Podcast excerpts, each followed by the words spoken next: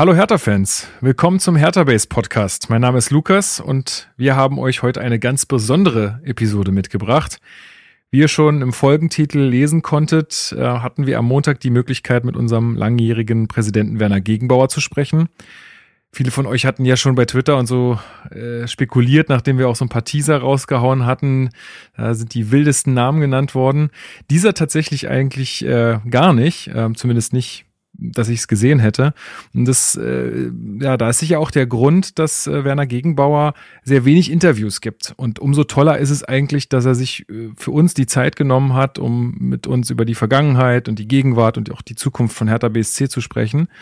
Und es waren wirklich äh, sehr spannende Dinge dabei, beziehungsweise es war sehr spannend, auch das alles mal aus seiner Sicht zu hören. Und ähm, ja, generell haben wir dabei natürlich auch versucht, möglichst neutral zu bleiben. Wir sind immer noch Fans irgendwie, ne? Aber wir haben auch versucht, ähm, eine kritische Haltung einzunehmen oder auch ein paar kritische Themen ähm, anzusprechen. Und er ist dann auch da aber auch gut drauf eingegangen aus meiner Sicht. Also hat da sehr offen geantwortet.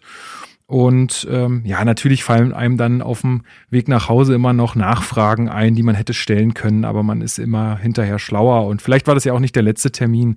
Also ähm, seht uns nach, wenn wir da nicht überall jetzt irgendwie nochmal äh, den Finger in die Wunde gelegt haben, sondern ähm, wir lassen es auch einfach mal so ein bisschen für sich stehen. Und ich fand das äh, trotzdem alles sehr nachvollziehbar, was er äh, geschildert hat. Insofern bekommt ihr da, glaube ich, jetzt äh, einen guten Eindruck äh, seiner Sicht der Dinge.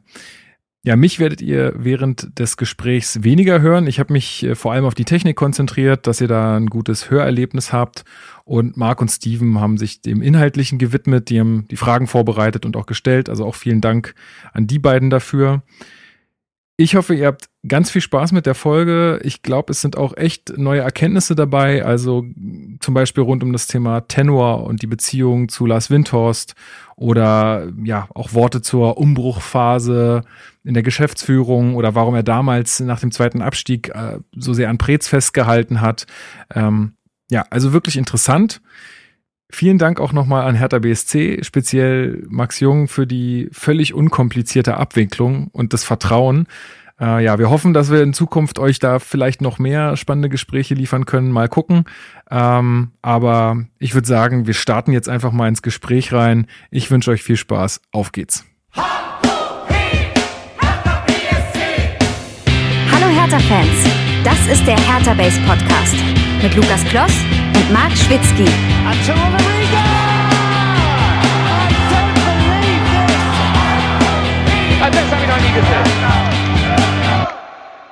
Dann sage ich herzlich willkommen, Werner Gegenbauer im Hertha Base Podcast.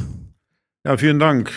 Grüße alle Hörer. Ja, ich ziehe mich jetzt ein bisschen raus. Ich habe mich nämlich äh, nur auf die Technik konzentriert bei dieser Folge. Ähm, neben mir sitzen Marc und Steven, die jetzt hallo, hallo. Äh, hallo. so ein bisschen durch die Sendung führen wollen. Viel Spaß. Machen wir so. Ja, hallo Herr Gegenbauer, nochmal vielen Dank, äh, dass Sie sich hier drauf eingelassen haben. Wir starten mal locker rein. Beziehungsweise, was heißt locker? Wir reden kurz übers Derby. Äh, das ist dann vielleicht doch nicht so ganz entspannt. Ähm, wie haben Sie das Spiel verfolgt und äh, was war jetzt so Ihr, Ihr Fazit, wenn man so will?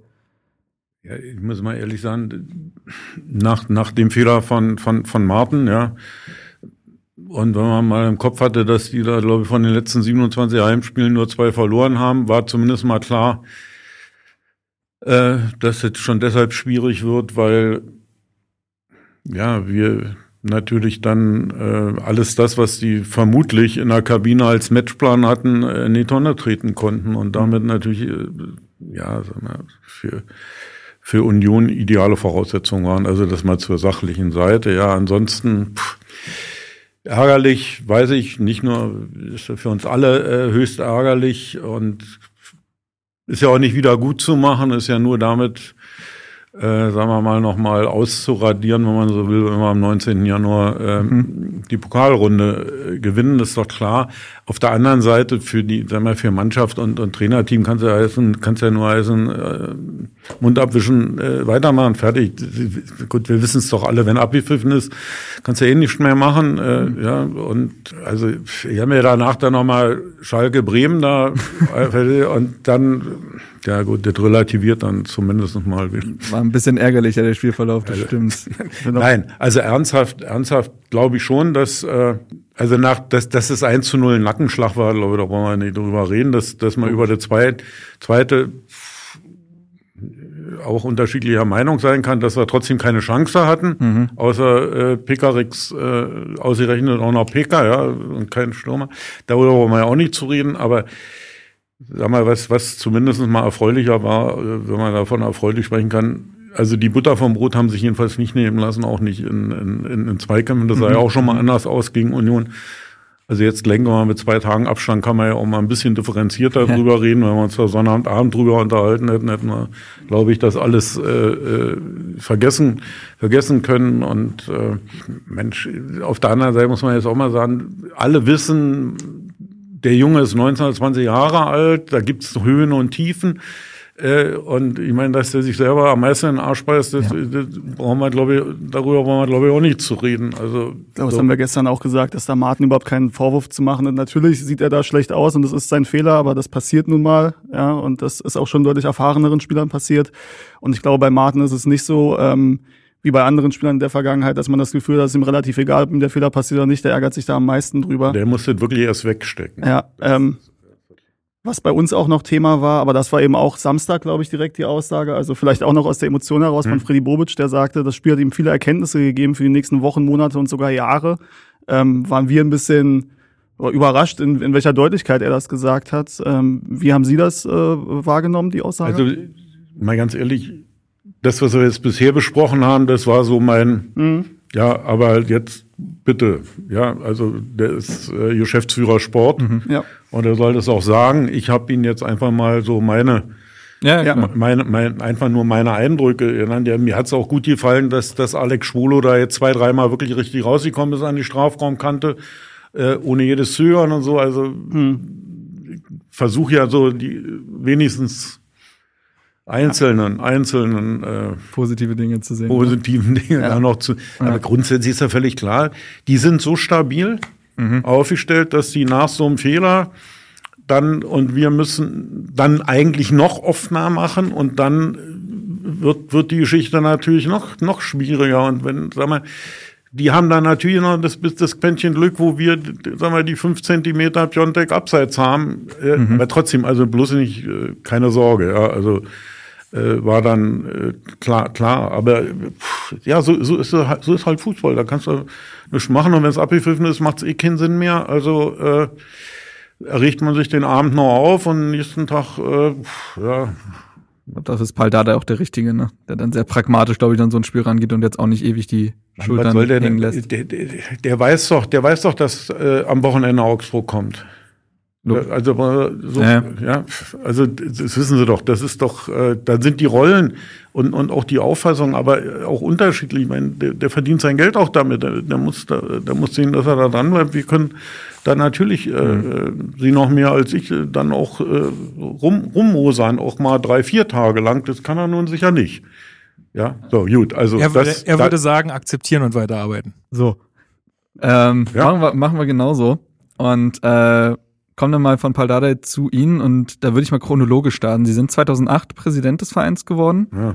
Das ist äh, jetzt auch schon wieder 13 Jahre her. Wie sind Sie denn überhaupt zu dem Verein als solches gekommen? Waren Sie schon immer Fan des Vereins? Sie kommen ja auch aus Berlin. Ähm, und wie sind Sie zu Ihrem Amt gekommen? Wie, was war die Motivation dahinter zu sagen, ich möchte mich jetzt noch mehr einbringen?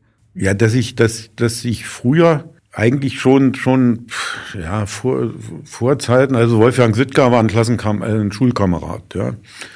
Und nach dem Skandal, Christoph Schumann hat ein paar Spiele im Tor gespielt. Mhm. Und mit Thomas Schumann, der bei Hertha 03 spielt, das war mein Freund und Klassenkamerad, den treffe ich mich jetzt immer noch. Äh, okay. Mhm. So. Und dessen Bruder, der Andreas, der hat, glaube ich, auch zwei, drei Spiele auf Außen gemacht, als er äh, nach diesem, so, so, also aus dieser Zeit, aus dieser Zeit, das war, ja, schlag mir durch, wann war das?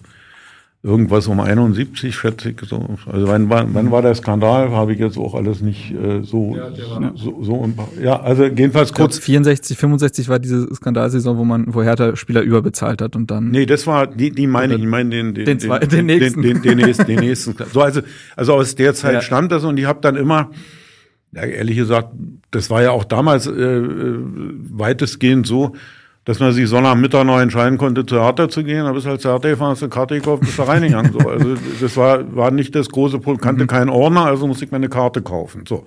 Äh, das war ja damals auch noch ein bisschen anders als heute. Und dann, dann kam diese Frage der, der Ausgliederung. Mhm. Und zu dieser Frage der Ausgliederung hatten, hatten die, die, die Altertaner, wie sich das damals so nannte, ja, also Heinz Striek und Heinz Warnecke und, und, und Co. und die sozusagen Neuhertaner wie Schipphorst und so, mhm. obwohl das auch eigentlich alle Altertaner waren. Äh, da ging es um die Frage, einen Aufsichtsrat zusammenzustellen. Und mhm. da ging es um die Frage, Aufsichtsrat gab es noch so ein bisschen Kabelei um die Frage, wer soll da eigentlich von der Wirtschaft rein? Das war so eigentlich dann der Hintergrund. Und äh, dann, dann haben die, dann haben sie mich gefragt, ich weiß, es war im Estrell damals, da war, war, war diese Wahl und dann, ich war mit Rolf Eckroth zusammen, mhm. der inzwischen verstorben ist. Der, der, sind wir dann äh, in Aufsichtsrat und Rupert Scholz war Vorsitzender und dann, äh, ich glaube, da, ich war, glaube ich, so ja von Anfang an sein, sein Stellvertreter, weiß ich aber ehrlich gesagt nicht mehr genau. Und damals hatten wir ja noch eine Satzung, das hat ja bloß außen keiner mitgekriegt. Da war eigentlich der Aufsichtsrat, hatte die Aufgaben, die dann nach der Satzungsreform das Präsidium hatte. Okay. Mhm. So, und ich glaube, zwei oder drei Jahre später, kann auch vier Jahre später sein, gab es dann mal ein verunglücktes Interview von Rupert Scholz im RBB, wo ich immer noch sah, die haben ihm eine Kreuz... Ganz selten, hm? Verunglückte. Das gibt's aber Hertha ganz selten, dass man ein Interview verunglückt. Ja, aber ich, ich sagte immer noch, die haben ihm mal eine Kreuzlauer verpasst, ja, weil, weil die hm. im Vorgespräch haben die okay. äh, mit ihm darüber gesprochen, äh, wie viel, wie viel Bankschulden mhm. es gibt und in dem, in der Sendung haben sie ihn die Frage nach den Gesamtschulden gestellt und dann hat er die Bankschulden genannt und so und dann ah. gab, wurde auch sofort reingepickt und das spricht eigentlich dafür, dass es, äh, ja, hm. die Überlegungsfrist nicht so lange war.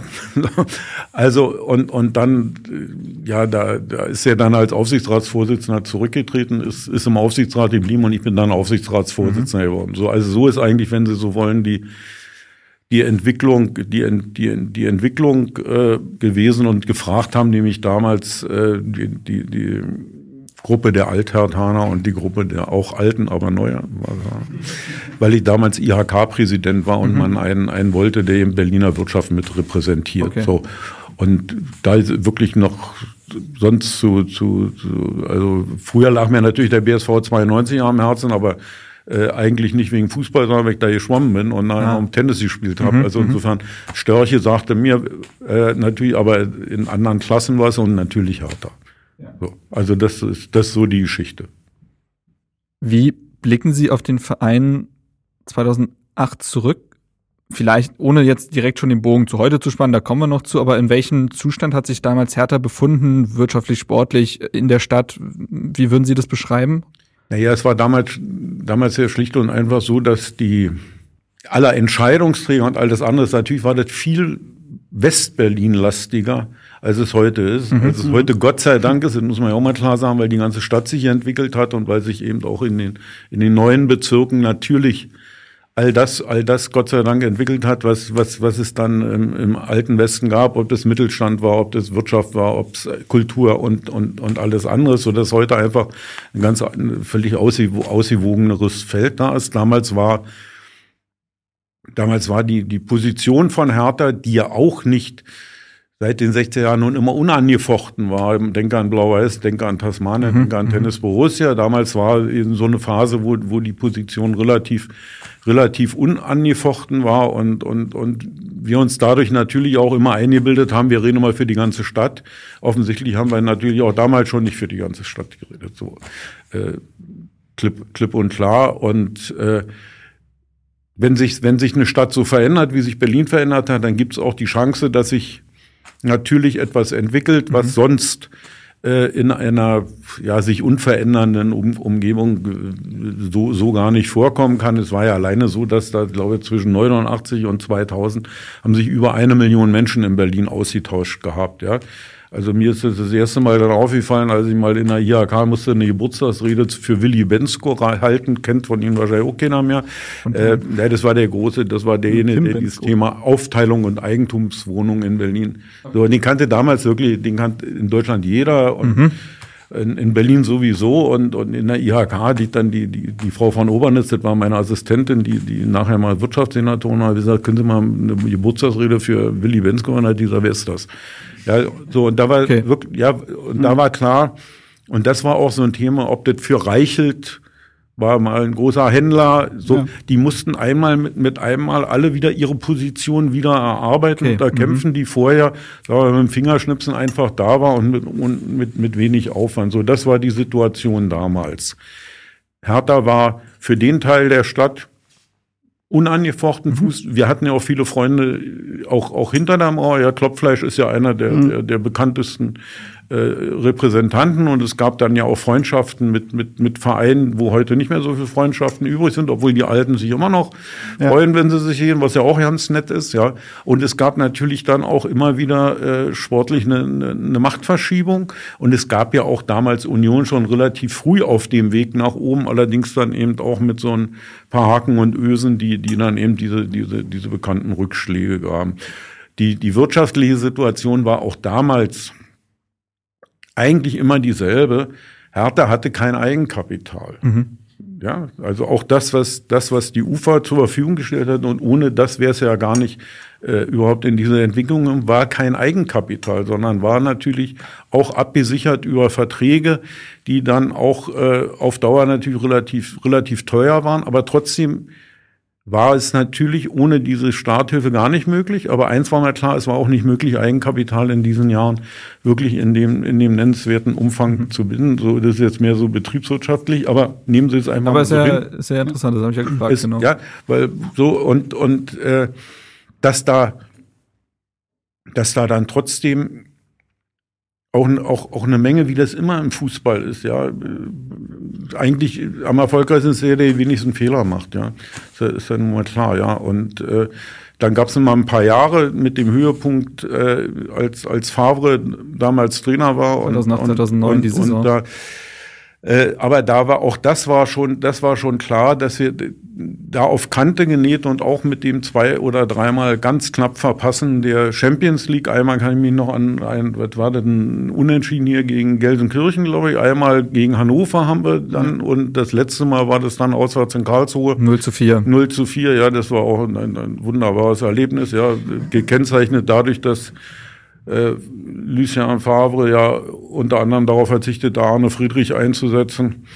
Äh, Dann und gab es noch diese Post um Marco Pantelic und so. Wir beide waren sogar da. Wir waren da, ja. Ja, waren ich war da. auch, Als- ich war auch da, ja, weil Karlsruhe war auch, so- war auch so ein Pflaster, äh, wo ich unterschiedliche äh, Interessen hatte. Aber, aber das waren so, gut, also ich glaube, das wissen Sie alle. Ich weiß es noch, äh, wenn wir uns darüber unterhalten, fällt uns noch mehr ein. Trotzdem war es so, dass wir immer, immerhin so stabil waren, dass wir diese zwei, zwei Abstiege, von denen ja viele immer noch sahen, das waren äh, vermeidbare Abstiege. Aber das wird wahrscheinlich jeder sagen, der mal abgestiegen ist. Ja. Äh, Und ich denke mal, die, die, die, die, natürlich war es, war es eine, eine Fehlleistung abzusteigen und, und die Leistung war dann eben sofort wieder zurückzukommen. Das sieht man ja, wenn man sich, braucht man sich ja bloß die, die äh, Mannschaften in der zweiten Liga ansehen, dann, dann weiß man, dass das, sag mal, diese, dieser Abstieg muss nicht jedem passieren, aber wenn er dann passiert ist, dann ist es eben gar nicht so einfach, wieder hochzukommen, weil ich glaube, was was, was, was die wenigsten sich einfach so vorstellen können, aber so müssen sie jetzt ja so eine, so eine Saison planen. Also sie brauchen irgendwas zwischen 64 und 70 Punkten. 70 Punkte heißt 20 Mal gewinnen, 10 Mal unentschieden, 4 Mal verlieren. Nur einfach mal um, so. Und wenn man, wenn man sich diese letzte Saison da ansieht, wo wir noch mit den gesperrten Jungs rein und, und Sascha dann, glaube ich, nur ein sehr unglückliches Foul an einem FSV Frankfurt-Stürmer, wenn ich mich richtig erinnere. Die berühmte Jos Lukai PK im Anschluss. ja, Ja. Äh, so, da, da haben wir alleine bis Weihnachten gebraucht. Ich glaube, in dem Jahr, um an Eintracht Braunschweig wieder ranzukommen. Ja. weil, die, weil, weil sie auch jedes Jahr immer in der zweiten Liga einen haben, der eine Irrsinnsserie hinlegt. So, aber ich will mal sagen, also das, das ist eben das, was, was, was, was, ich glaube, das haben, das haben dann in dieser Zeit, so, so bitter wie es ist, dass die zweite Liga war, aber in dieser Zeit das war, war dann wirklich eine ganz präzise Planung zu sagen, wie kommst du auf 66 bis 70 Punkte? Was bedeutet das auch auswärts? Und dann, gut, dann hast du dann eben so, so irgendwie wer, Rob Rekers, ja, der den ersten Fallrückzieher offensichtlich seines Lebens da gemacht hat und auf sich den Rücken prellt und dann. Ach, äh, Rob Friend, ja. Äh, Rob Friend, kam, nicht dann Rob kam Marco Rob Friend rein, ja. und sich und, Ja. und mit einmal und mit einmal äh, Lasogga ja, obwohl noch gar nicht vorgesehen, weil auch noch gar nicht in, in, in der, mit einmal durchstartet. Also, Also- gut, also lange Rede, kurzer Sinn. Wir haben viele Rückschläge gehabt. Über selbstverschuldet oder, oder, oder kannst du ja mal bitte jedem, jedem freigestellt. Zurückgekommen sind wir jedes Mal unter der Frage der, der, der, des nicht vorhandenen Eigenkapitals. Das haben wir immer gelitten, weil natürlich jahrelang, das war ja dann auch der, das war ja auch der Grund, warum wir dann äh, uns äh, mit, mit KKA Mhm. beschäftigt haben, weil dieses jährliche Abhängigsein von Kreditausschusssitzungen und Vorstandsentscheidungen der Banken bei allem Wohlwollen, aber da brauchen ja bloß mal zwei krank sein und dann wird eine Kreditausschusssitzung verschoben und dann ist die Lizenzierung durch. Ja, so, so, so muss man ja einfach sehen. Ja, also heute ist es Also es auch war auch anders. so dramatisch, die Lage, ja. Also das Nein, ist, dramatisch, aber zumindest immer die Abhängigkeit, das ist, Hm. das auch sonst aus dem Leben, ist doch immer blöd. ja. Ja, naja, es- ja, Ja. Also, äh, ein paar Abhängigkeiten kann man nicht vermeiden, ist ja auch schön, manchmal hat es ja auch mit Liebe zu tun. Äh, ja, aber, aber, aber, aber in diesen wirtschaftlichen Fragen dann, dann es nicht in der Hand zu haben, äh, so, und, und das war dann der Grund, das war der eine Grund, ist, weil mit einmal war dieser, war mit einmal eine Planbarkeit da, die über ein Jahr hinausging, die auch nicht mehr eine Abhängigkeit von sehr Wohlwollen oder auch internen Vorgaben, die sich ja nur ändern brauchen und, und, und, und ähnlichem, äh, hingebracht hat. Und dann war ja klar, nach der, nachdem das Signal auch kam von KKA, dass sie, weil, weil so der Peak für die Investoren erreicht war, raus wollen, da haben wir, da haben wir dann natürlich gesagt, ja gut, also dann kaufen wir das zurück, aber sofort, das haben wir ja damals auch kommuniziert, sofort mit dem Bemühen, natürlich dann zu einem höheren Preis, ja logisch, ja, wie, wie immer, naja, so, äh, das, das, das, das, wieder, das wieder zu platzieren. Und da muss man jetzt mal auch mal sagen, das, das ist ja nicht lange, das ist ja nicht lange vor der Pandemie gelungen. Also das werden ja auch später wahrscheinlich ja. ein relativ großes Problem geworden. Und das muss man eben auch sagen, bei allem, was ja da immer so an, an, an, an wird, wird ja irgendwann mit größerem Abstand vielleicht dann auch wieder eine, eine, sagen wir, eine aus, so wie nach dem Derby auch da nach großem Abstand eine etwas andere Bewertung geben. Also ich meine, es ist natürlich klar, dass steigende Ablösesummen insgesamt und wirklich auch fabelhafte Verkäufe von Preetz, was natürlich die Mannschaft dann nicht gestärkt hat, aber natürlich die wirtschaftliche Situation dann immer gangbarer noch gemacht hat. So, also das, glaube ich, kann man auch mal sagen. So, wenn das jetzt so ein bisschen so, so zu der, zu der Ja. wirtschaftlichen Seite ein, Ja, ein ja. bisschen Überblick war, wo vielleicht das eine oder andere auch dabei war, was so nicht, ganz äh, klar, ja. ja, dann gerne. Ich würde noch ganz kurz, ähm, also Stichwort finanzielle Situation, da kommen wir sicherlich auch noch ähm, auf ähm, das Thema des Investments, die 374 Millionen, die dann äh, in den Verein gingen, äh, zu sprechen. Würde vorher aber noch ganz kurz, weil wir auch die beiden Abstiege besprochen haben und Sie auch eben sagten, dass ähm, durch wirklich gute, günstige Einkäufe und dann eben teure Verkäufe von Michael Preetz, ähm, ja, wir wirklich drei, vier Jahre, also die, im Endeffekt ja die gesamte erste Amtszeit von Paul Dardai dann wirklich also in ihrer Amtszeit wahrscheinlich, abgesehen von der, von der Favre-Saison, ähm, die sportlich ruhigste Zeit hatten und auch beste Zeit, auch wenn jetzt vielleicht der Ausschlag nach oben, immerhin haben wir einmal Ja, Europäisch war ja auch mit Europa League und so, alles gut. Ja. Alles gut, ja. ja. Ähm, dennoch ist es so, dass von außen damals natürlich, ist jetzt schon wieder ein bisschen zurück, aber diese zwei Abstiege, dass sie da an Michael Preetz festgehalten haben, ist natürlich so, dass es da immer noch viele Leute gibt, auch was es immer noch, dass es viele Leute gibt, die das zumindest verwundert hat, sagen wir mal. Ähm, Ja. Und es ist also so, das ist immer. Schwiegersohn ist es nicht. Bitte?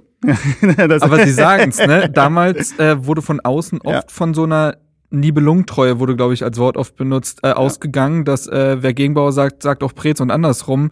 Ähm, was hat sie damals, um jetzt haben wir sie ja hier sitzen, ist ja perfekt, Ja, um das ja, mal zu äh, quasi äh, zu klären. Was hat sie damals motiviert, mit ihm weiterzuarbeiten? Denn äh, oft ist es ja auch der Mechanismus des Fußballs, dann zu sagen, der Misserfolg ist mit dieser Person eingekehrt, Hm. äh, wir trennen uns und gehen einen anderen Weg.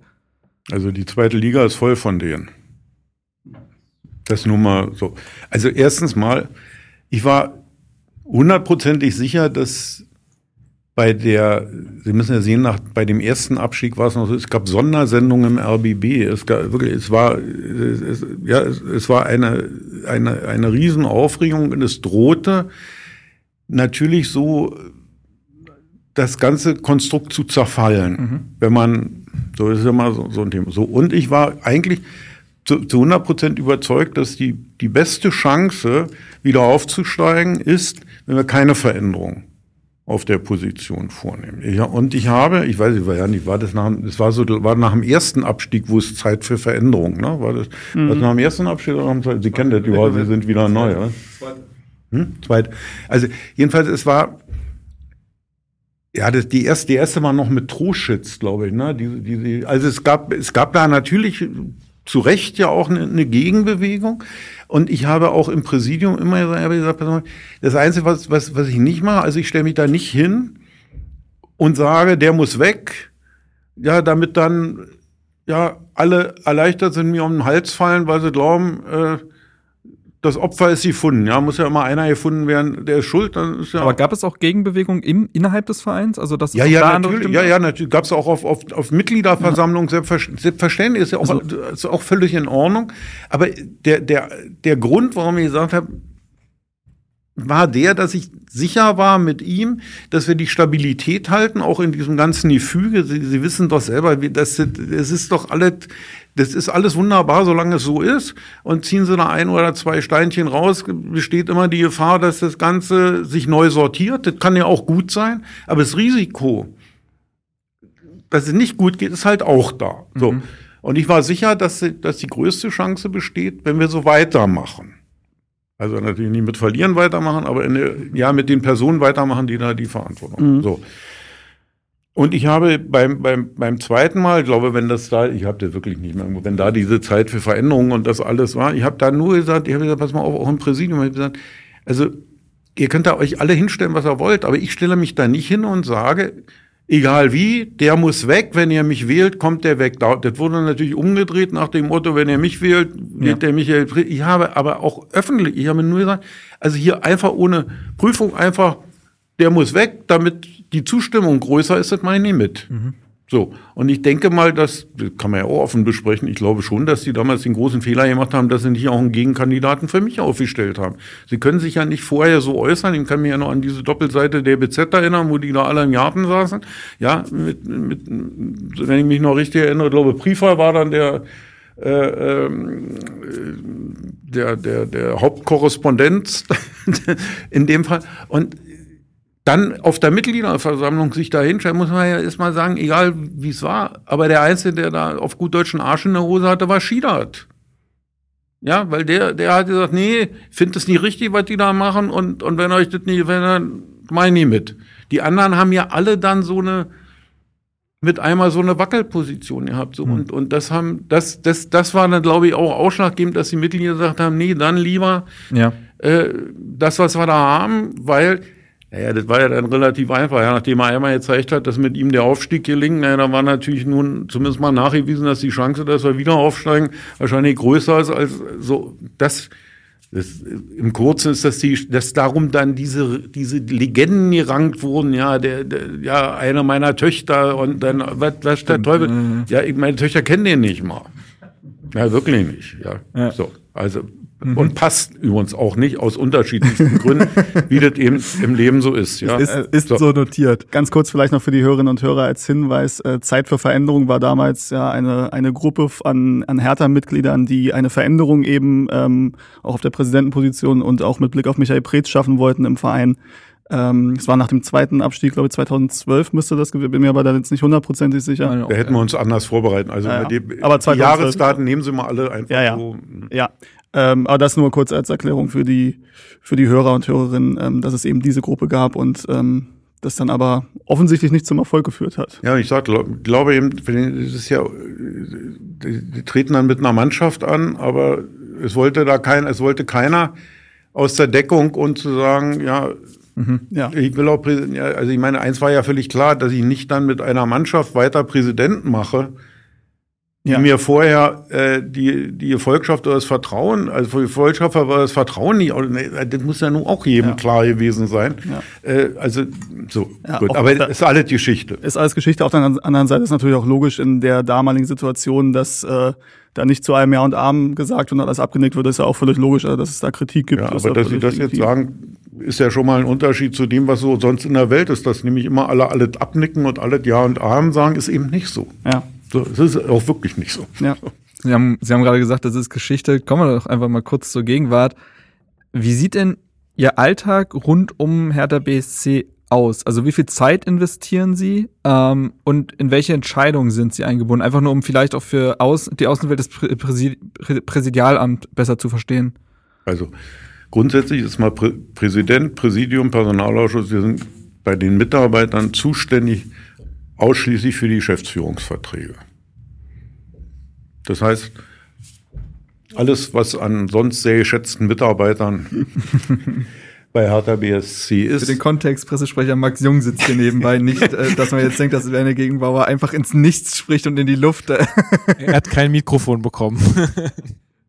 die, das heißt, die, die Damen und Herren Mitarbeiter werden ausgesucht von den Geschäftsführern. Wir suchen die Geschäftsführer aus und wir beenden die Geschäftsführung und wir bestellen sie jeweils mit einem Votum des Aufsichtsrates nach unserem Vorschlag. So, das ist erstmal die, die oberste, die oberste Aufgabe. Dann haben wir regelmäßig, das heißt monatliche, monatliche Präsidiumssitzungen, in denen selbstverständlich über die Geschäftsführer vortragen, in dem in diesen Monaten jetzt sich die durch die vielen Veränderungen auch jeweils die neuen leitenden Leute vorstellen, ihre Konzepte vorstellen und sich selber sich selber bekannt machen. Und es gibt immer zustimmungspflichtige Geschäfte, das ist natürlich meistens im Bereich äh, der Transferperioden so.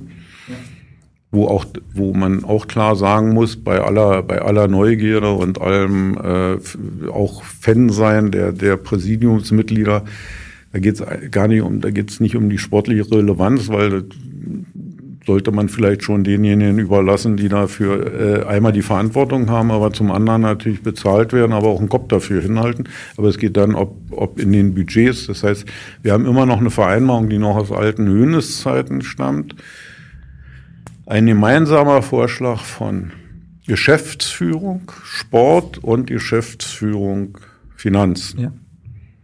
Ein anderer Vorschlag wird gar nicht eingebracht, weil wir ja im Einzelfall sonst wirklich äh, gar nicht prüfen können, weil die sich sonst mit Loyalität Ja. äh, da vielleicht da vielleicht in die Klemme gebracht fühlen. Also so. Und dann gibt's natürlich äh, Budgetfragen, dann gibt's natürlich die ganzen Vereinsfragen. Wir machen ja jede Präsidiumssitzung im Rahmen einer erweiterten Präsidiumssitzung. Das heißt, die Abteilungsleiter äh, Welka für Tischtennis und, und, und äh, Blesing für, für Kegeln und bisher Mock Stümer, jetzt sein Nachfolger für Boxen. Äh, und Amateur Kirchhoff beziehungsweise äh, ähm, sein Vertreter sind immer sind sind immer dabei berichten auch aus aus diesen Abteilungen und stellen auch ihre Wünsche vor. Und selbstverständlich müssen die Vereins die Vereinsbudgets die ja auch relativ umfangreich inzwischen sind müssen die auch äh, ja äh, wenn Sie so wollen, wieder mal abgesegnet werden, also bestätigt werden. So. Und ansonsten gibt's dann eben noch den Beirat, in dem bestimmte überra übergeordnete Geschäfte über, über ganz große äh, Summen hinaus mit entschieden werden. Und diese Bayer, in diesem Beirat hat dann auch Tenor eine Stimme. Und ansonsten ist es eben ja ein, ein, ein, das heißt ja Aufsichtsrat und das heißt Präsidium und dieses Präsidium ist ja praktisch der Aufsichtsrat auch der Geschäftsführer, das heißt Aufsicht und Rat, ja, das ist ein bisschen albern, aber es ist ja so, das heißt, es gibt praktisch, also sowohl mit, mit, mit Schiller als auch, auch mit Bobic natürlich wöchentlich, wöchentlich mindestens einmal einen Dialog über das eine oder andere Thema. Das fließt dann auch in die monatlichen äh, Sitzungen ein. Und ansonsten ist es so, dass die die beiden Geschäftsführer jetzt, und das war auch in der, in dieser kurzen Phase mit Carsten Schmidt so, die nehmen natürlich eine ganze Menge repräsentative Auftritte ab jetzt. Ja, das ist, äh, muss man sagen, das war in der Zeit auch mit Michael Pritz und mit Ingo Schiller noch, noch anders, aber äh, es ist jetzt so, dass, dass, die, dass, dass da wesentlich weniger, wesentlich weniger kommt. Im Moment ist es natürlich auch aufgrund der, aufgrund der, der noch nicht festgenagelten Situation der neuen Regierung so, dass es natürlich immer noch die Gespräche über alles das, was Profisport und Profifußball angeht, ja. natürlich einen Dialog gibt. Also sag mal, es ist im Endeffekt, ich habe es ja mal gesagt, jetzt mal, wenn, wenn man das, was ja Spaß macht und was man da gar nicht nehmen darf, also die Frage, wenn ich natürlich sage, also ein Besuch von einem Auswärtsspiel ist dann Aufwand, ist ja Quatsch. Ja, müsste ja nie mitfahren, spiele ja nicht mit. Also das würde ich jetzt mal rauslassen. Ansonsten zwei Tage in der Woche. Okay. Und die sind's auch, die waren es auch mal als IHK-Präsident, da war es dann eben in der Woche und am Wochenende musste nachgearbeitet werden und hier ist eben am Wochenende. Mhm. Und äh, aber, aber das ist, muss man fairerweise sagen, wenn man jetzt natürlich alles, wie gesagt, was dazu nimmt, was, was einem ja Spaß macht und was, was, was man auch sonst machen würde. Man, ja, Podcast dann, mit uns aufnehmen dann, zum Beispiel. Bitte? Podcast mit uns aufnehmen zum Beispiel. Ja, na, das würde ich jetzt äh, in der Tat zu den Sachen, zu den Sachen nennen, äh, die mir unglaublich Spaß machen. Ja, aber die, natürlich, ja. Die ich dann, das, habe ich ja noch gerade die Kurve gekriegt, aber, aber ja. die ich schon noch als Verpflichtung natürlich ja, ja. Aus, dem, aus dem Amt sehe. Ja, aber ich, ich habe immer, weil ich werde ja auch sonst so gefragt und sagen, naja, wenn ich zum Auswärtsspiel mitfahre, das kannst du ja nicht als Aufwand sehen, weil das ist ja lächerlich. Das ist ja Hobby. Ja. ja. Auch wenn nicht immer Vergnügen aufgrund der sportlichen äh, Seite. Aber, Danke, ja. Hm? Äh, dann gehen wir das Thema nochmal an. Sie, Sie haben jetzt gerade Tenor angesprochen. Hm? Die Situation, ich gehe da jetzt einfach mal relativ ja. spitz rein, die Situation rund um Lars Winters. Wie nehmen Sie es wahr? Äh, die, die Sicht von außen, wenn ich sie kurz besch äh, beschreiben könnte, ist oft, dass es eben das sind vielleicht Begriffe, die Sie schon oft gehört haben, aber dieses Zwei-Lager-Prinzip, dass es ein, eher ein Gegen als ein Miteinander ist, dass viel übereinander gesprochen wird in den Medien, zuletzt beispielsweise in dieser zweiteiligen RBB-Serie, wo ja viel über Las Winters und auch Sie gesprochen wurde, auch mit Ihnen gesprochen wurde, aber Sie beispielsweise jetzt auch nicht in einem Raum saßen. Wie muss man sich das vorstellen? Im Juni 2019 stieg Windhorst bei Hertha BSC ein, sprach damals vom Big City Club, Low Hanging Fruits und dass man Clubs wie PSG und Real Madrid möglichst schnell einholen wollen würde. Mhm. Allein diese Kommunikation damals, wie haben Sie das wahrgenommen und hätten Sie sich da ein, ein größeres Gemeinsam gewünscht? Naja, gemeinsam also jedenfalls nicht so, ne? Also, nein, jetzt, äh, ich glaube, wir haben, also jetzt muss man sagen, gerade auch wegen der Pandemie und wegen allem anderen, es war für Hertha BSC ein, ein glücklicher Zeitpunkt, dass ja. Lars Windhorst mit der Tenorgruppe in diesem Umfang eingestiegen ist. Ich glaube, das, so. das steht außer Frage, glaube ich, ja. Ich glaube, das sollte man so. Ich versuche einfach das mal zu erklären. Ich habe von Anfang an versucht, und das ist ja nicht Lars Winter, sondern das ist ja so, da ist ja eine, auch eine Gruppe von, von, von Mitarbeitern, Beratern und was mhm. dahinter von Anfang an versucht klarzumachen, die, die, sie möchten bitte nicht den Versuch machen, den Eindruck zu erwecken, als ob sie hier Entscheidungen treffen und sie möchten doch bitte nicht den, nicht, nicht, sag mal, diese ganze Kommunikation, die wir haben, die eigentlich immer darauf aufgebaut war, den Leuten nur das zu versprechen, was wir halten können. Ja. Das war so. Das einfach nicht zu konterkarieren. Das haben, haben sie nicht hingekriegt, aus welchen Gründen auch immer. Vielleicht, weil es, weil es auch Bedürfnisse derjenigen gab, die das äh, mit, dieses Engagement mit begleitet haben. Keine Ahnung.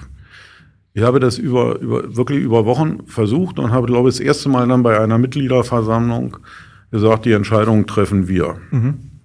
Nachdem übrigens diese ganzen Themen wie Big City Club und, und, und ja alles schon in der Welt war. Und Jens Lehmann beispielsweise ja auch davon sprach. Es war eine Reaktion. Genau, um er spricht nur für ja. Tenor, nicht für der BSC, war ihr Zitat richtig. Ja, so. Also, ja, weil aus dem Aufsichtsrat, um das mal klar zu sagen, spricht der Aufsichtsratsvorsitzende, das ist Kauermann. Ja. Und sonst spricht da gar keiner. So. Und dann gab's und da haben, ich glaube, da, das war ein Fehler von uns und es war auch ein Fehler von mir, als diese, als die Situation mit, mit Ante kam, dass das nicht mehr weiterging. Mhm. Das ist übrigens der einzige Punkt, wo ich jetzt mal aus, auch, auch, auch glaube, dass auch mit Abstand da ein, ein, ein, ein, ein, ein Versäumnis von Michael Preetz lag, weil mit der Installation von Ante war klar, der muss ganz eng begleitet werden, damit er die Hilfe hat. Und ich glaube, dass das nicht in der nötigen Form passiert ist. Okay. So, aber das auch dazu mal diese, nur dieser eine Mhm. Satz. Als es dann um, um Klinsmann ging, ja, da hätten wir von Anfang an, wir hätten bestehen müssen darauf, dass er seine, seinen Vertrag mit Tenor ruhen lässt, beziehungsweise auflöst. Weil es war dann Jürgen Klinsmann, der übrigens mit der Situation nicht klargekommen ist. Der gerierte sich nämlich mit einmal so, hier dem Lars hört hier alles, dem, naja, also das sind ja, das sind ja Sachen, die laufen, die waren unglaublich. Und das war, das war unser Fehler, dass wir in dieser Phase nicht von Anfang an äh, gesagt haben, also Jürgen Klinsmann, ja, den wollen den als Trainer haben. Aber bitte, das macht nur Sinn, wenn der andere Hut, den er aufhat, weg ist, weil keiner kam, von denen kam jedenfalls aus meiner Sicht, das ist ja alles hier meine Meinung, kam keiner klar damit. Und natürlich gab es diesen Handschlagvertrag als Trainer, aber sein Berater Christian Groß in der, glaube in der, in der Branche, äh, also jetzt vielleicht nicht bei Ihnen, aber sonst in der Branche doch gut bekannt.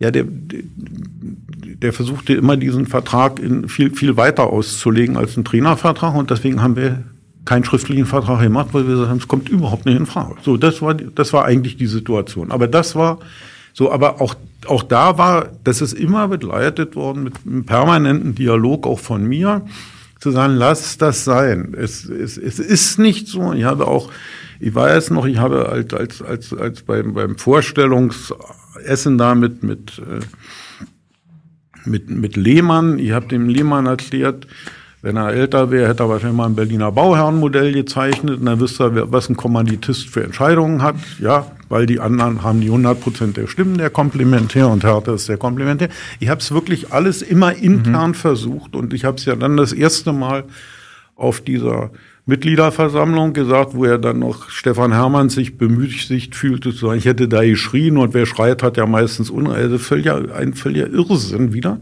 Ja. So, und zu dem anderen Thema, ich will, also alles, was da, also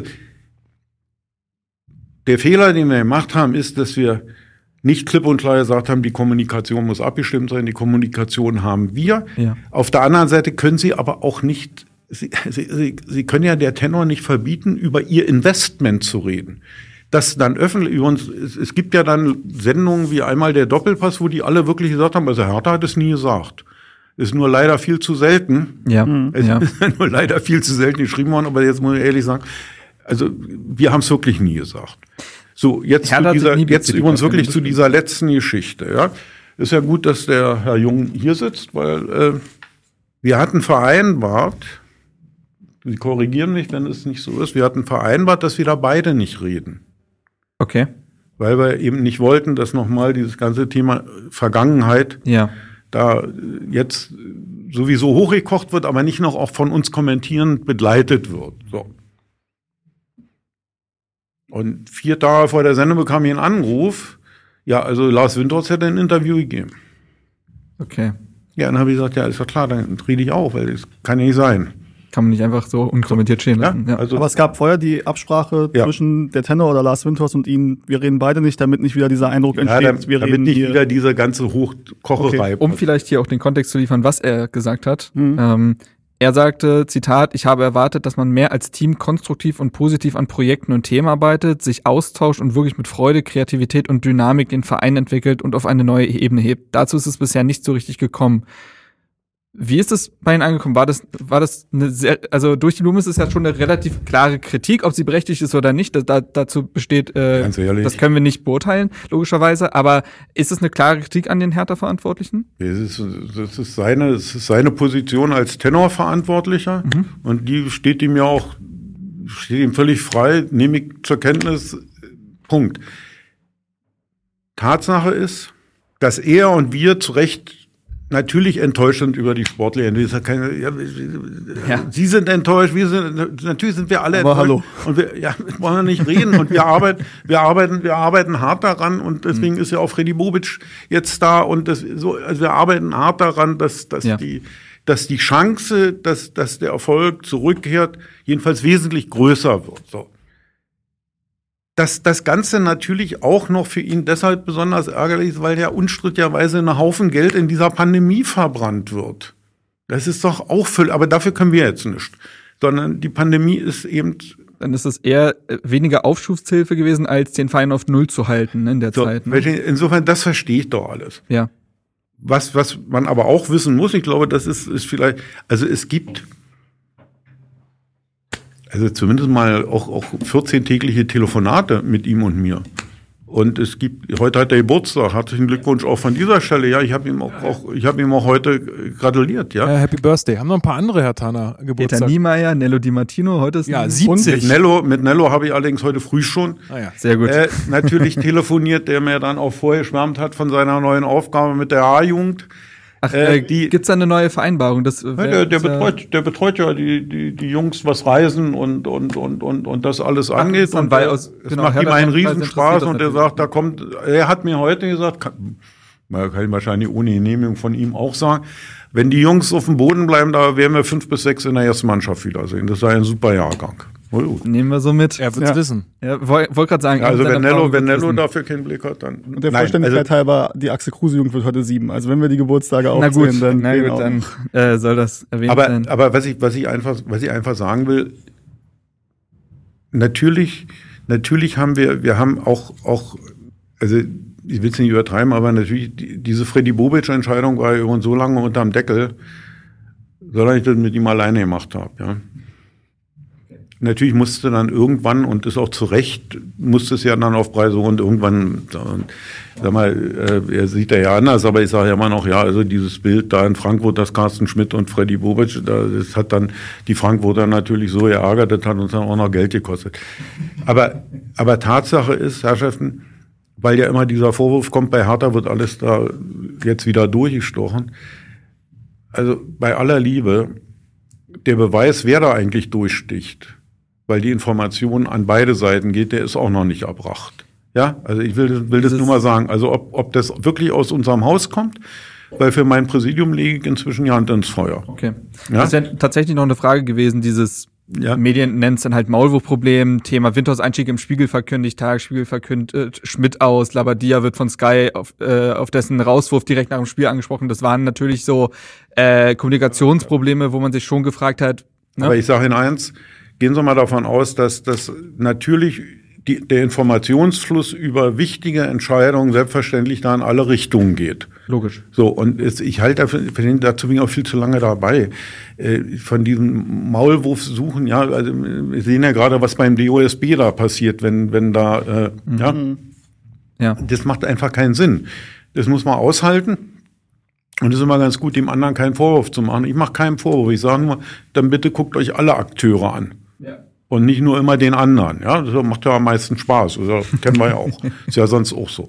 Nein, also, um das klar zu sagen, ich glaube, dass bei aller Enttäuschung, die sicher auf der Tenorseite da ist über die sportliche Entwicklung, dass der, der, der Informationsausstoß und auch der Dialog Mhm. ja, intensiver ist, als, als das von wem auch immer öffentlich dargestellt wird. Ich glaube, Sie können das, Sie können das ja auch, er nickt, ja, er kann es auch bestätigen. Also, ja, weil mit, mit Fritzenkötter, dem, dem, dem PR-Mann von, von, Ja.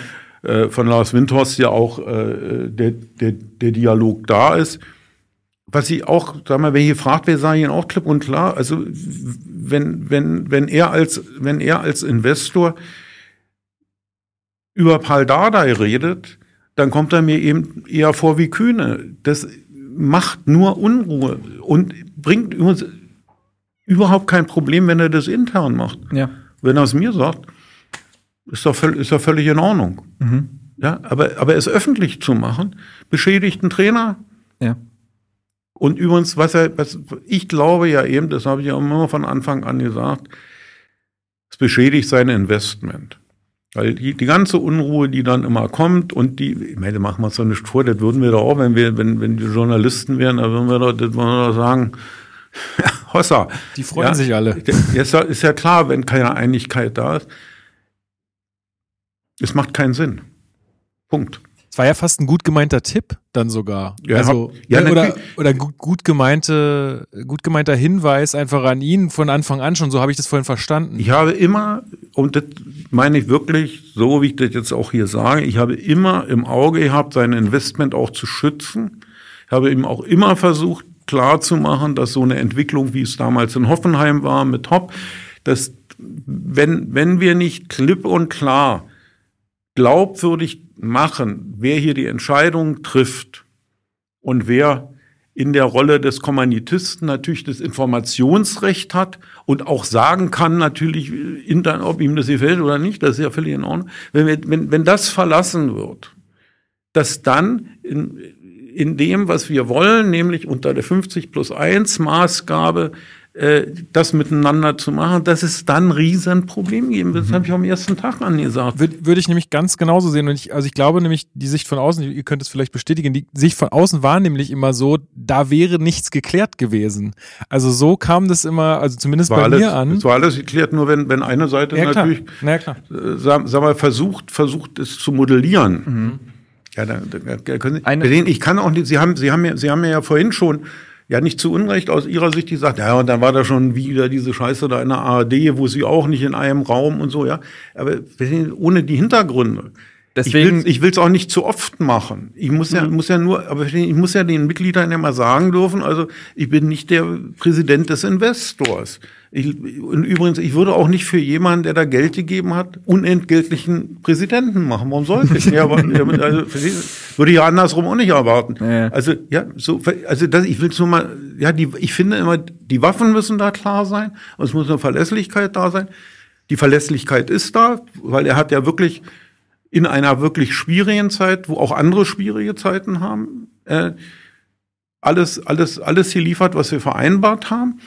Aber, aber es, es nutzt keinem von uns, es nutzt Hertha BSC nicht, es nutzt unser Miteinander nicht und es nutzt dem Investment nicht, wenn wir nicht versuchen, öffentlich, in der Öffentlichkeit diese klaren Spielregeln auch wirklich äh, äh, zu leben, ja. Und wie gesagt, dass wir intern können wir uns alles, können wir uns ja alles sagen. Ändert übrigens auch immer noch nichts daran, wer die Entscheidungen trifft. Aber wir können uns, wir können zumindest über alles reden. Ich habe eine letzte Frage zu dem Themenblock.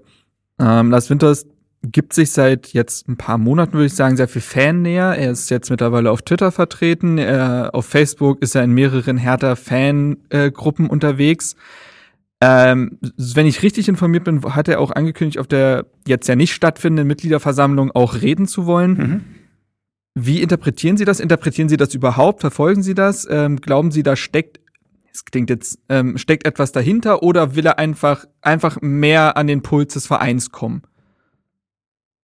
Ja, nehmen Sie es doch so. Ist doch gut. Ja, Und da er Hertha-Mitglied ist, hätte er sowieso Rederecht. Allerdings natürlich nicht äh, vermute, dass er im eher auf Rahmen, die Bühne nicht im wollte Rahmen und sich der nicht anstellen. Tagesordnung, sondern im Rahmen der, der, der, der Aussprachen. Ja, selbstverständlich hätte er Mhm. da Rederecht, ja. Und sagen wir, wenn jemand einen Antrag stellen würde, das ist ein Tagesordnungspunkt, hier spricht Lars Windhaus und der kriegt die Mehrheit, dann gibt es einen Tagesordnungspunkt. Also die Mitgliederversammlung entscheiden schon die Mitglieder, äh, was, was, was da passiert.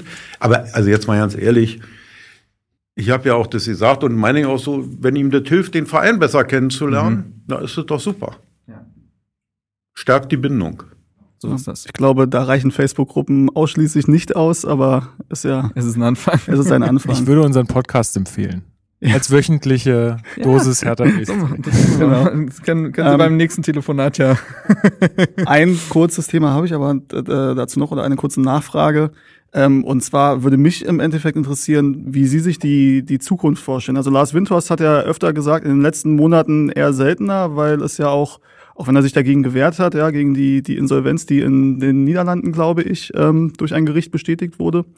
Ähm, aber ansonsten ist es ja immer so, dass er gesagt hat, wenn es mehr Geld kostet, dann gebe ich auch mehr Geld. Das war ja das, was er mehrmals werden öffentlich gesagt tun. hat. Wir werden alles tun, um aus Hertha BSC einen erfolgreichen Verein zu machen. Bisher, das muss man tatsächlich sagen, also die, die Enttäuschung, äh, dass nicht mehr draus geworden ist bisher auf Lars Windhorst oder auf Tenor, die kann man durchaus nachvollziehen. Ähm, dennoch, wie ist da Ihre Einschätzung? Also ist es, ist, ist die, die, das Verhältnis miteinander so, dass man sagen kann, man geht vernünftig in die Zukunft, man versucht ein, ein gutes Miteinander zu finden. Ich meine, Sie sagten, alle 14 Tage gibt es sowieso einen, einen Austausch. Ist es denkbar, dass noch weitere Anteile veräußert werden, wenn Lars Windhorst in der, in der Lage sein sollte, das zu tun? Ähm, oder gibt's, sagen Sie da jetzt erstmal, die Situation jetzt ist geklärt und ist, wie sie ist und dann sehen wir mal weiter? Ja, ich glaube schon, dass die Situation ist, wie sie ist. Weiter. Also erstmal, die erste Phase war die Investphase, ja, das, die, bis, bis das Geld total da war. Die ist jetzt abgeschlossen. Wenn man da einen Strich sieht, muss man super für, für Hertha, was, was, was den Zufluss angeht, aber wirklich von beiden Seiten deutlich verbesserungsfähig, was die öffentliche Erscheinung angeht. angeht ja. So. Ja, dann sollten wir doch jetzt erstmal die öffentliche Erscheinung üben. Schritt für Schritt. Und wenn ja. die dann so ist, dass die von allen sag mal, zumindest so respektiert wird, sagen, ja, also jetzt haben sie miteinander gelernt, jetzt können sie es, ja, dann kann man ja immer noch über den nächsten Schritt reden. Mhm. Ich glaube, im Moment ist es überhaupt nicht angesagt. Okay. Wie nehmen Sie denn Herthas sportliche Entwicklung seit dem Tenor-Investment war, verbunden mit der Frage natürlich, dass es dann ähm, im Januar, äh, wenn ich richtig erinnere, hat, das, hat man sich ja nicht nur dann von Labadier getrennt, sondern von Michael Preetz. Ähm, wir haben vorhin über Michael Preetz gesprochen und die Beweggründe, warum man an ihm festgehalten mhm. hat, ähm, auch total verständlich dargelegt. Warum hat man sich dann in dem Moment von ihm getrennt? Weil wir auf der einen Seite wirklich der Glauben, dass, dass er fertig war. Das ist ja nach, wir haben ja alle einen Job, aber sag mal, in, in dieser Öffentlichkeit, in, mhm. mit diesem, so. Mhm. also wir, das war das eine. Und das zweite war, das muss man ja einfach mal sagen, es ist dann schlussendlich nicht gelungen, auch, auch, auch nach, immer nach, nach Phasen, in denen es lief, mit einem Trainer, außer mit Paul mal, über längere Zeit das so hinzukriegen. Und wir haben, wir, wir waren ganz sicher, dass jetzt, jetzt einfach Zeit ist, Zeit ist, äh, äh, ein Wechsel, ein Wechsel mhm. für, kann da sagen, ich habe übrigens bis zu dem Zeitpunkt auch mit, mit Freddy Bobic darüber nie gesprochen. Mhm. Ja, hätte mich das ja nicht getraut, ja, ehrlich gesagt, ja, weil da weiß ja mal nie, wer, wer kann da mit wem und so, ja, die Fußballer untereinander ist ja noch so, da, und da kommen sie auch nicht rein als, als so. Aber, aber es war klar, es war klar, äh, wir müssen da, wir müssen da einen Schnitt machen, einfach, weil, weil es, es inzwischen, ja, es sich so miteinander auch alles verhärtet hatte, auch im Verein.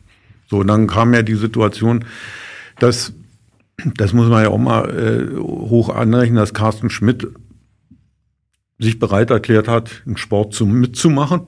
Ja. Neben allem, was er hier verändern wollte und sollte. Und das dann mit Arne Friedrich, der ja auch keine große Erfahrung hatte, mhm. zu machen. Und die haben das ja dann wirklich auch vernünftig hingekriegt. Zum Schluss hatte man dann auch den Eindruck, das war ja bei Carsten Schmidt auch so, der, er fand es dann auf der einen Seite ganz schön, da auch für den Sport verantwortlich sein, auf der anderen hat er wirklich immer gelitten wie ein Hund, wenn Spiel, wenn Spiel nicht so funktioniert hat, der hat wirklich überdurchschnittlich gelitten, der hat wirklich über, ja, also keine, ja, also wir haben manchmal wirklich Angst gehabt, dass er sagt, Mann, also wie lange will er das durchhalten, ja, weil, mhm. weil da war nicht, wenn abgepfiffen war und schütteln und nächsten Mal, so. Aber in dieser Phase, in diese Phase hinein gab es dann eben die Chance, aus unterschiedlichsten Gründen Freddy Bobic zu bekommen. So und und und das war dann das war dann die Neuaufstellung. So und die ist jetzt auch noch nicht lange genug. Das ist klar. Da wollen wir nicht drüber mhm. reden. So, das kann wieder jemand ganz schlau sagen, ah, da haben die sich wieder Zeit erkauft, damit sie da weitermachen können. Nein, das ist nicht so, sondern wir, wir waren sicher, das ist ja auch so, das war nachher eine einstimmige Entscheidung, ja. Also das ist ja nicht so, dass da immer alle machen, was, was man vorstellt, aber es war eine einstimmige Entscheidung, auch, auch um einmal wirklich den Druck auch von Preetz zu nehmen, den Druck vom Verein zu nehmen und einfach einen Neuanfang, einen Neuanfang zu, zu ermöglichen. Und es war immer klar, lass da mal ein halbes Jahr oder ein Jahr ins Land gehen, dann wird es auch wieder eine faire Beurteilung der Leistung sowohl in die eine Richtung als auch in die andere Richtung geben. Das immer so und, und der ist nach wie vor ein Urhartaner, der hat äh, nicht nur ewig je gespielt, der war nicht nur Torschützenkönig, sondern hat auch äh, dann äh, ein paar Jahre als Assistent da der Geschäftsführung und dann als Geschäftsführer. Also darüber brauchen wir dann nicht zu reden. Und das ist Gott sei Dank ja dann wie immer irgendwann äh, ist das Pendel dann wieder auf der anderen Seite. Mhm. So, aber es war damals aus unserer Sicht jedenfalls einfach nicht mehr nicht, nicht, nicht mehr zu machen. Und wie gesagt, es wurde dann auch eine immer quengligere Situation, auch im Verein und mit allen. Es, es war einfach, ja, wie das so ist manchmal, wenn, wenn, wenn, wenn der Zug da in die falsche Richtung dann rast, dann rast er auch. Ja. Sie haben Carsten Schmidt jetzt schon angesprochen. Er konnte lange nicht so lange in diesem Verein sein, wie sich wahrscheinlich alle gewünscht hätten. Was hat er Hertha BSC in dieser dann doch insgesamt kurzen Zeit gegeben, was vielleicht auch eben, nachdem er gegangen ist, jetzt auch bleibt? Naja, seine Aufgabe sollte ja von Anfang an sein, das Unternehmen Hertha Ja. neu aufzustellen und ja, überall da zu verändern, wo die Zeit inzwischen, wie das immer so bei Unternehmen ist, die dann auch noch so schnell gewachsen sind, wo die Zeit drüber hinweggegangen. Das war ja seine, das war ja seine Aufgabe. So, und da hat er, er alle Schritte bis zur Umsetzung. Die hat er eigentlich mit, äh, die hat er erledigt und zwar federführend. So. Jetzt muss man auch fairerweise sagen, eigentlich ist die Umsetzung nachher das Entscheidende. Aber dafür stand er und steht er halt nicht mehr zur, zur Verfügung. Und jetzt ist es aber so, dass die, dass die beiden Geschäftsführer, also Bobic und, und, und, äh, und Schiller, die werden ja unterstützt durch die Geschäftsleitungsmitglieder Ja. Milek und Herrich und, und, und Keuter, wobei Keuter gute Besserung, ja, der liegt äh, mit Corona auf der Schnauze. Bitter zu hören. aber insofern sind, sind die so aufgestellt und Milek, Milek, das ist ja dann auch wieder ein Zufall, Milek war ja derjenige von Bain, der das für Bain eigentlich äh, äh, gef- geführt hat, das Projekt für die, für die Beratungsfirma und der dann, weil er so einen Spaß daran hatte, da irgendwann bei Bain ausgeschieden ist und, und ja, also insofern ist es dann in, in, in, in, guten Händen. Es muss halt jetzt, es muss halt jetzt umgesetzt werden. Es ist im Umsetzungsprozess, aber ich denke mal, dass die, dass die Schlussfolgerungen aus diesem sogenannten Goldelse-Projekt, dass die alle richtig waren und dass die jetzt äh, gemacht werden. Ob die jetzt mit dem gleichen nochmal aufstocken an, an, an, an Geld oder auch Personal so, so durchgezogen werden, da wollen wir mal äh, gucken, weil, na gut, wir sehen es ja. Also ich weiß nicht, was die morgen entscheiden. Kann mir nicht vorstellen, dass die morgen entscheiden, dass ab übermorgen die Stadien ausgelastet bleiben. Äh, halte ich Sieht für, nicht danach aus, halte ich nein. für, für etwas unwahrscheinlich. Gut, also das heißt, es wird wieder finanzielle Einbußen geben. Also wir werden, Ja. da wird man, da wird man, da wird, wird man modellieren müssen. Nein, ne, ich denke, dass er uns ein, ein, der hat einen sehr professionellen, er hat einen wirklich einen sehr profes, professionellen Auftritt, intern wie extern. Ich glaube, dass er, dass er bei intern kann man ja bis, bis, bis auf die Bestätigung, was dort äh, abgeliefert wurde an, an Konzepten. Man kann ja dann das gar nicht bewerten, die Umsetzung, weil er gar nicht mehr da war. Aber alles, was er an öffentlichen Auftreten hatte, glaube ich, kann man nur sagen, das hat Hertha BSC alles wunderbar gut getan. Das muss man wirklich genauso sagen. und das- hat Hertha BSC ja, gut getan. Ich so, also wir waren, wir waren, wir waren noch nie so entspannt, wenn jemand in, in, in aktuelle Sportschule, Doppelpass oder wo auch immer hingegangen ist, äh, weil, weil er immer klar und die richtigen Antworten auch im, ich weiß ja noch an diesem Doppelpass, wo er im Verhältnis zu Tenor das genau erklärt hat und so. Also das hat uns, das hat uns wirklich gut getan, das ist ein Verlust. Ja. Übrigens, äh, Arne Friedrich ist äh, jemand, bei dem ich auch sage, dass das, äh, also mittlerweile ist er ja ein bisschen, äh, macht er ein bisschen zurückgezogenen Eindruck als zu dem Zeitpunkt äh, im, in der Rückrunde der vergangenen Saison. Aber jemand, wo, ich glaube, da sind wir uns einig, haben wir öfter besprochen, dass das äh, kommunikationstechnisch auch sehr, sehr stark ist, ähm, was er macht. Ja, für Arne ist natürlich die Situation so, also Aber er ist auch Also erst wollte erst Geschäftsleitungsmitglied, wollt, oder? erst wollt, erst wollte er natürlich nicht da in dieser herausragenden Ja. Position. Ja. Jetzt merkt er natürlich, wenn ein anderer in der herausragenden Position ist, dann wird der halt gefragt. Ja, so, da, Ja. so immer so ist. Ja. Ja, wenn, also ist jetzt ein bisschen, ja, ich meine es nicht so spöttisch, aber so ein bisschen ist so, äh, wenn du nicht Chef werden willst, musst du damit leben, dass du einen anderen kriegst. Ja. So, die kommen gut aus, aber natürlich kommt der nicht mehr so viel vor. Aber ich finde es auch menschlich nachvollziehbar, wenn ich einmal diese Position hatte, selbst wenn ich sie originär gar nicht unbedingt wollte, sie dann wieder abzugeben, dann. Ja, aber da dann- halt eine Hand, da musst du halt die Hand nehmen und sagen, ich will's machen. Ja. So, dazu würde aber auch ein längerfristiges Commitment notwendig sein. Das möchte er aber nicht, das ist auch sein gutes Recht, damit wir uns nicht falsch verstehen. Ich habe ihm ja mal gesagt, ich habe gesagt, meinetwegen können Sie tägliche Kündigung haben. Sie bleiben jetzt ja sowieso erstmal. naja, ja, weil, weil wenn einer immer das Gefühl hat, ja, wenn ich aber so lange mich verpflichte, dann habe ich jeden Tag Herzschmerzen, naja, dann soll er sich doch nicht verpflichten, dann bleibt er wahrscheinlich viel länger, als wenn er lange verpflichtet ist. Also, so, also nur, äh, nein, das, es ist, es ist so, und das ist, glaube ich, auch mit, mit, mit, also wirklich nochmal wieder völlig eindeutig zurückgekehrt mit der Neuaufstellung. Da ist jeder für seinen Beritt zuständig und redet für seinen Beritt und fertig. Und das tut gut, weil es dann keine Konfusion gibt. So, und Prahl kommt halt ab und zu mal ins Plaudern. Ja gut, das ist dann eben so. Aber Paul hatte ja im Sportstudio auch einen super Auftritt. Also ja. da hatte ich auch keine Sorgen, als er, als er da saß mit seiner Zigarre. Ähm, das soll dann auch, sollen auch die Belange von Freddy Bobic ja. sein, wie es dann kommunikativ gelöst ist. Ähm, eine Frage, die sich, die sich mir noch stellt, ähm, als Carsten Schmidt den Posten übernahm, gut, wir gingen davon aus, dass das für einen deutlich langfristigeren Zeitraum ist, ähm, da war zu lesen, dass ähm, diese, diese Entscheidung, also ein Vorsitzender der Geschäftsführung zu holen, eigentlich schon relativ, relativ alt ist, dass die schon relativ lange gereift ist, aber das eben auch eine, eine finanzielle Abwägung war, die man dann eben erst treffen konnte mit, ähm, mit den finanziellen Möglichkeiten, die man dann durch den Tenor-Einstieg hatte. Ähm, äh, was so ein bisschen oder was ja mhm. oft die die Kritik ist, die geäußert wird. Also wenn Kritik an Hertha BSC und am Präsidium an der Geschäftsführung geäußert wird, ist das so ein bisschen, dass man so hört, das schmort so ein bisschen im eigenen Saft ja, und ja. es gibt keine Veränderung und so weiter. Und es ist ja so, dass sich relativ viel verändert hat mit Carsten Schmidt, auch wenn er nicht mehr da ist. Äh, mit Freddy Bobic hat sich, haben wir einen neuen äh, Geschäftsführer Sport. Der ja auch äh, über zehn neue Personen in diesem Verein ja auch installiert hat. Ja, richtig, ja. Ähm, mit Dani Milek ist noch äh, ja. ein weiteres neues Mitglied in der Geschäftsleitung. Also würden Sie sagen, die, dieser Vorwurf, dass es irgendwie im eigenen Saft schmort oder so, der ist völlig an den Haaren herbeigezogen, auch aufgrund dieser Entscheidungen oder? Wissen Sie, machen wir uns doch nicht vor. Also wir werden alle an Ergebnissen gemessen. Ja, wenn du, wenn du mit, mit, mit Leuten, die alle 20 Jahre da sind, gute Ergebnisse hast, da fragt kein Mensch, wie lange die da sind. Wenn nicht, wird gesagt, da fehlt frischer Wind. So, da holst du frischen Wind. Wenn dann auch Kinder Erfolg, ja, siehst du, aber die anderen haben die, Kon also macht, ganz ehrlich, ist, eigentlich muss immer eine Mischung her. Mhm. Ja, ernsthaft. Es muss einfach eine Mischung her, dass, dass Impulse, die sich inzwischen woanders äh, als erfolgreich erwiesen haben, dass, dass die nicht an einem vorbeigehen. Auf der anderen Seite, dass man das wirklich bewahrt, was ja auch die, sagen wir, die Glaubwürdigkeit von, von so einem Verein, Unternehmen, Konstrukt ist ja sowieso schwierig, was die Glaubwürdigkeit ausmacht. So, dazu muss, da muss, da muss, äh, da muss eine, ja, da muss eine Mischung her und klipp und klar.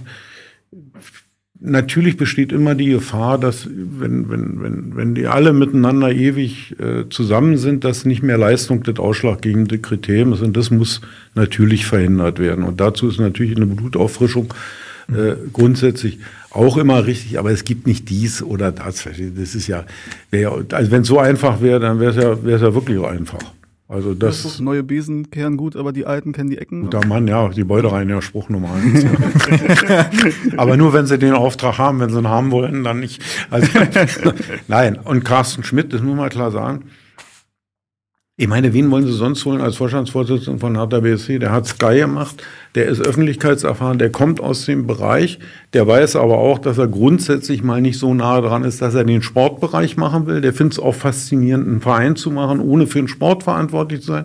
Ja, sie haben ja sehr häufig Leute, die sind, die arbeiten deshalb im Fußball, weil sie am liebsten am Trainingsplatz stehen, obwohl sie eigentlich Buchhaltung machen. Ja, mhm. Äh, so, also das war, das war alles schon, das war alles schon ein, ein, ein Glücksfall, auch dass, dass er da bei Sky aus unterschiedlichsten Gründen einfach dann auch, mhm. auch, auch nicht mehr wollte. Aber ja, so ist es. Ich glaube, das war ja auch eine Frage und da sehen, und daran sehen Sie dann übrigens auch mal, wie Kommunikation läuft. Ja, ohne dass er mit Hertha so verbunden gewesen wäre, dass er das auch selber sauber kommuniziert hat, hätten wir auch zu dem Thema, würden wir dann hier sitzen, Sie würden sagen, das habt ihr aber scheiße kommuniziert. Es sind immer zwei, ne? Ja, nur, nur wenn beide mit, mitmachen und sagen, komm, wir geben uns die Hand darauf, dass, dass wir das dann auch wirklich so mhm. darstellen. Und ich will gar keinen Vorteil davon haben, weil ich nochmal die Schraube links umdrehe. Nur dann passiert ja. das eben. Heißt aber auch, ja. weil Sie eben beschrieben haben, ähm, wie ideal im Endeffekt die Konstellation war. Äh, heißt aber auch, es ist nicht so einfach, da einen Nachfolger ja. zu finden. Ähm, Nein, Leute. jetzt muss man auch sagen, jetzt muss man auch sagen, also Carsten Schmidt, Carsten Schmidt ist gekommen zu dem Zeitpunkt, als Michael Pritzker noch da war. Ja? Michael Preetz war aber in der gesamten Außenwirkung und in allem natürlich nicht so stark wie Freddy Bobic. So dass, ja, so dass also eigentlich hätte man ja, eigentlich hätte man, war die Reihenfolge war schwierig, ne? Wenn erst Freddy Bobic, wenn hm. man das gewusst hätte, äh, dass, dass man den kriegen kann und holen kann und hätte dann die, die Aufgaben von Carsten Schmidt hätte man zum Beispiel immer von Anfang an so zugeschnitten, dass Bobic für Sportkommunikation und Carsten Schmidt für Unternehmenskommunikation. So war es dann andersrum, weil ja immer auch alle ja auch nicht ganz zu Unrecht gesagt haben, also Kommunikation ist ja nun auch nicht die große, äh, die große Leidenschaft von Michael, ja. So, also ja, hatte man dann Ja. Carsten Schmidt natürlich. man den diese- Eindruck. Ja, die Gesamtkommunikation nicht. Also insofern haben wir jetzt eine andere Situation und natürlich war es so, wenn, wenn, wenn Sie ein, wenn Sie einen Geschäfts für ein, ein Vorstand, so einen Vorstandsvorsitzenden suchen. Natürlich will der wissen, wie sehen die Bilanzen aus, was ist an Geld zur Verfügung, was, so, wie stabil, so. Und das war natürlich erst auch nach dem Einstieg, das wäre mit KKA gegangen in der relativ kurzen Phase, aber in der Zeit dazwischen, vor dem Einstieg von Lars Winters, wäre es eben auch schwer gewesen, dann jemanden da so, dafür, dafür Ja, ja. zu gewinnen. Insofern haben wir immer gesagt, natürlich ist die, die Idee, einen Vorstandsvorsitzenden zu installieren, natürlich war die älter. Aber man muss ja auch fairerweise sagen, wen kannst du ansprechen, zu welchem Thema, mit welchen Aussichten. Und das war natürlich dann in, nach dem Einstieg von, von, von Tenor viel, äh, viel vernünftiger. Ja, ja, aber das hatte nichts damit zu tun, dass er ah, der, will- der will nur keinen Vorstandsvorsitzenden, weil er seine eigene Macht beschneiden, nicht beschneiden, weil so wirklich Quatsch. Darum ging es wirklich nicht. Wir haben jetzt sehr viel über das Thema Kommunikation gesprochen. Kommunikation prägt ja auch das Image eines Vereins. Wir haben schon darüber gesprochen, wie der Verein 2008 äh, war. Ähm, wir haben quasi die Geschichte seitdem aufgerollt. Ähm, was, was ist das Image für Sie von Hertha BSC und ist es schon da, wo es auch sein soll? Also wir sprechen dann natürlich auch über die ähm, Dinge wie äh, soziale Projekte auch oder wie der Verein sich in Sachen Toleranz aufstellt. Ähm, also nicht nur das Sportliche. Was soll Hertha BSC als Verein darstellen? Also wir sind, wir sind eine Stadt, in der wahnsinnig viele unterschiedliche Menschen, egal warum sie unterschiedlich sind, friedlich zusammenleben. Bis auf die paar Idioten, die du immer hast. Ja, Ist doch- so-. Und, und, und auch da muss man sagen, auch die sind ja in der ganzen Breite da. So. Ja. Ja? So. Also. Wir sollen für diesen wunderbaren Sport Fußball eins der, dieser überragenden Angebote sein, sich damit zu identifizieren, dass da jemand ist als Verein, der das abbildet, was das Lebensgefühl derer ist, die hier sich zu Hause fühlen. Es gibt ja auch eine Menge, die sind hier, die fühlen sich aber ja nicht zu Hause. So. Mhm. Und dazu gehört, gehören alle diese Werte, die übrigens auch nicht bei Hertha unumstritten sind. Ne? Machen wir- Also ja, wir, ja, wir, so. Also wir haben ja nicht nur das Problem, dass wir das kaum kommuniziert können, kriegen, was, was da wirklich die Leute, ja, ja gar nicht wir, sondern wirklich da überragend gemacht wird, ja, sondern auch, dass natürlich, also das ist ja nicht so, dass, dass hier äh, bei uns alle äh, Vielfältigkeit auf der Fahne haben. Machen wir uns mal nichts vor. Also ja, eine Befragung haben wir bisher noch nicht durchgeführt. Bezogen jetzt Ja. auf Fans, Mitglieder oder? in- Ja, meine ich. Bezogen, Okay. bezogen, bezogen auf Fans und Mitglieder. Machen wir uns dann, also. Nee, klar, kein Fan hat das unterschrieben quasi, wofür der Ja, Verein muss er auch, übrigens muss er auch. Muss er ja, nicht, also genau. damit, wir, damit wir uns mal klar sind, also wir sind, wir sind ein Verein für alle, außer für radikale Positionen. Ja, so. Aber was wir wollen und was wir leben wollen, ist in der Tat das, was Sie da sehen. Ja, natürlich. So. Und ich finde auch, verstehen Sie, Wir gucken, Entschuldigung, wir gucken gerade auf das äh, große Bild hinter uns, wo äh, der Kniefall ähm, am Mittelkreis stattfand. Nur zum 2017 Kontext. gegen Ja. Gelsenkirchen. Und natürlich möchte ich das, und natürlich möchte ich, dass hier jeder, dass hier jeder anständig behandelt wird, fair, fair, fair behandelt wird in Berlin und auch bei Hertha. Und dass die Regeln eingehalten werden. So, und das ist, und das ist ja übrigens, das ist ja übrigens so jetzt mal, äh, pff, äh, nicht, dass da der falsche Eindruck, also ich sag mal, bei Gegenbau arbeiten nur 90 Nationen zusammen. Mhm. Und das übrigens seit 1961, nämlich seit Mauerbau. Weil danach fehlten nämlich die Hälfte der Leute, weil die in Ostberlin gelebt haben, Westberlin gearbeitet haben. So, also, also diese, diese Frage, diese Frage, wie versuche ich es, wie versuche ich es einigermaßen ausgewogen zu halten und wie versuche ich es, wie versuche ich es dem, dem, dem Lebensgefühl aber aller, eben nicht nur den von Mitte, die da äh, philosophisch auf, auf, auf, auf diesem, sondern auch, auch den in den Außenbezirken, auch den, äh, die so leben und denen, die so leben und denen, die so leben, ein als Angebot zu machen, wo sie sagen, ja, damit kann ich mich identifizieren, das kann ich annehmen. Mhm. Ja, so. Äh, das, das ist das, was wir möchten. Das, das möchte ich gerne natürlich mit einer wirtschaftlichen Stabilität und mit, mit, mit sportlichem Erfolg ver, verbunden haben. Und natürlich geht's darum war das ja so witzig, dass Nello da heute Geburtstag hat und sagt da von der A-Jugend, da, die sind alle bodenständig und fünf, ja, ich möchte ich auch, dass wir in diesem ganzen Bereich es schaffen, nicht nur, dass sie fünf oder sechs dann da auch ankommen, sondern dass sie so ankommen, wie sie jetzt sind, wenn er sagt, die sind jetzt bodenständig und vernünftig, ja, also. Es geht auch um Kultur im Verein. So, ja. das, das, das ist das und trotzdem, trotzdem darf auch die Kultur im Verein darf nicht dazu führen, dass jemand, der sagt, ich sehe das anders, das nicht mehr sagen darf. Ja. Also das kann nicht sein. Nee. Es sei denn, ist es, wie gesagt, eine, egal ob da oder da, radikale Position, wo wir sagen, nee, damit wollen wir nichts zu tun haben. So. Und das ist, äh, das ist das, wo wir, wo wir, glaube ich, wo wir eigentlich, glaube ich, hinwollen, wo wir übrigens in Teilen, wie ich finde, wirklich auch wirklich sehr weit sind. Aber auch da muss man sagen, du musst dann eben auch, wenn du Spieler verpflichtest, dann musst du halt auch mal mit denen vorher unterhalten. Mhm.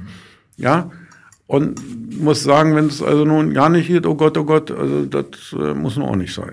So. Klar, menschliche, also, menschliche Komponente sehr wichtig. Ja, also ich, das, ich nehme das total so wahr, dass das schon sehr gut gelingt bei Hertha. Ähm, also da auf jeden Fall als Feedback mal hier in die Runde. Und da muss man auch sagen, er hat das wirklich, ja, der oft gescholtene Keuter Paul einen großen Anteil drauf. Ja, muss man sagen, der musste erst ein bisschen durchs Feuer laufen, ne? Aber äh, da gab es ja unglaubliche Geschichten an seinem äh, Wohnhaus, wo dann irgendwelche Graffitis waren und Kräuter raus, Plakate und alles mögliche. Ähm, also man muss ihm lassen, er duckt sich nicht weg, ne? Das also kann man sagen. Also er hat sich dem allen gestellt stabil. und ja. ich finde, er ist sehr gestärkt aus der Sache raus. Ich nehme, vernehme mittlerweile keinerlei Kritik mehr. Ich glaube, man alle haben das verinnerlicht, dass das. Ah, es gibt schon noch Kritik, aber es ist äh, alle bei weitem nicht mehr in der. Muss ja auch keine Liebe werden. Ja. Also Nö, aber ich glaube, man hat es ja auch dadurch gelöst, dass man miteinander gesprochen hat. Also ich glaube, Keuter hat ja auch immer die Kommunikation auch und die das ist tatsächlich Aussprache so, mit den Fans also gesucht. Er hat, wenn, wenn es Kritik gab, hat er nicht gesagt, also er, er legt schon da, wenn er es anders sieht, das muss man auch sagen. Er sagt dann nicht, ach ja, stimmt, du hast recht, sondern er sagt schon, warum, warum er das anders sieht. Das ist, äh ähm, aber er fragt danach auch mal, ob man da nicht nochmal ausführlicher drüber sprechen kann und diskutieren kann und gucken kann, äh, wie man wie man es irgendwie schafft, dass man da einen gemeinsamen Nenner findet. Ähm, Muss ja der gemeinsame Boden sein ja. letztendlich. Und das ist also auch, wenn es unterschiedliche Ansichten gibt, aber das äh, ja, finde ich. Äh, so, so. Aber das ist ja das, was gesagt wurde, ne? Irgendwie. Ja. Ähm, und ja, ich habe es ja gestern auch nach dem, nach dem Derby oder bei der Derby-Besprechung auch gesagt, ja, ist jetzt blöd gelaufen mit dem 2 zu 0, aber wir müssen uns auch alle mal umgucken und sehen, was Hertha jetzt auch als Verein und imagemäßig für eine Entwicklung durchgemacht hat. Und die finde ich sehr, sehr positiv. Also mal abgesehen von allem, was wir jetzt schon besprochen haben in den Medien und so weiter. Was, ja, also stimme ich komplett zu. Muss man aber leider sagen, das ist was, was wir wahrnehmen, die ja. uns sehr viel mit dem Verein beschäftigen. Ja, leider ist es so, dass, ähm, also wenn du tiefer drin bist, hast du über Union und Hertha ein anderes Bild wahrscheinlich, als wenn du jetzt einen normalen, unbedarften äh, äh Berliner oder Berlinerin fragst. Ähm, da ist leider das, das Sympathieverhältnis und äh, die, die Wirkung, die Wahrnehmung von, von den sozialen Aktionen bei Hertha BSC, von der Haltung für Toleranz, die ist da leider nicht so ähm, nicht so vertreten oder kommt nicht so an, wie, wie das schön wäre. Und das ist übrigens auch ein Thema, ähm, ich würde jetzt einfach mal frech die Überleitung machen, wenn das passt. Mach das. Ähm, was wir auch beim Stadionthema beobachten, dass es da eben nicht so ist, dass man als Hertha BSC sagen kann, wir haben da einen Wunsch, den wir als ähm, als richtig und logisch äh, empfinden ähm, und dann wird die Politik schon was machen, weil wir sind Hertha BSC. Leider hat sich das sehr anders dargestellt in den letzten Jahren. Aber es ist eine typische, wirklich, das ist eine typische Berliner Geschichte. Am Anfang, was wollen denn diese Idioten, sollen da besser spielen, also kennen sie alle. Ja, ja. Aber es war völlig klar, so, es braucht, es hat nur, sagen wir, ein, zwei Jahre länger gedauert. Inzwischen ist ja völlig klar, also diese, diese, diese, äh, die Überzeugung und, und das Wissen, dass Hertha BSC eine eigene Spielstätte braucht, die dem entspricht, was Fußball heute ist, das ist inzwischen unstrittig. Übrigens, da, da hilft natürlich schon Union. Weil, nee, so blöd kann ja keiner sein, dass sie zu Fußball gucken da mehr Spaß macht als hier, aber wollen wir nicht drüber reden. Also hört sich jetzt, ist, ist es eben einfach so. Das ist der Spiegel da. Ja, so ist es. So, Mir macht also, nicht so viel das, Spaß, aber es hat. nein, nein, nein, aber Grund, Grund, also, Ja, doch, ich- komm, also so. Aber es ist so, dass die, dass diese, das hat lange gedauert, bis sich das durchsetzt. Das ist jetzt klar. So, jetzt haben wir aber immer noch die Situation, die ja völlig unstrittig ist. Wir haben immer noch eine Flächenkonkurrenz zwischen Wohnen, Gewerbe und Infrastruktur. So. Das nächste ist immer noch die aus meiner Sicht ja wirklich völlig, völlig äh, verkehrte Idealisierung dieses Geländes hier, weil eben immer noch diese 36er Olympiade mit, mit mehr damit verbunden wird, was das für ein überragendes Sportfest war, was natürlich war, ja, als damit verbunden wird, dass es in die dunkelste Zeit Deutschlands fällt. So. Und dass immer noch so viel davon gesprochen wird, ja, jetzt aus meiner Sicht ja auch wieder wirklich etwas überraschend, äh, von einer Olympiabewerbung 2036, um der Welt zu zeigen, was wir für ein verändertes Land sind. Es wird nur wahrscheinlich nicht dazu führen, dass die Entscheidung dann für, für Berlin fällt, weil wir wollen ja nur das zeigen und die wollen natürlich gerne was, so. Aber dann zu glauben, mit diesem Gelände in der Dimension neuer Olympischer Spiele antreten zu können, werden, müssen wir mal die, die Teilnehmerzahlen, die Pressezahlen, die Besucherzahlen von 36 ansehen und das, was heute passiert. Mit diesem Olympiagelände können Sie alles machen, aber nie wieder Olympische Spiele. Das heißt, es muss ein völlig neues Konzept dafür. her. Wenn wir aber über ein völlig neues Konzept reden, dann schreit die Politik super. Dann machen wir das erstmal. Ja, dann so wir sind uns inzwischen, glaube ich, alle einig,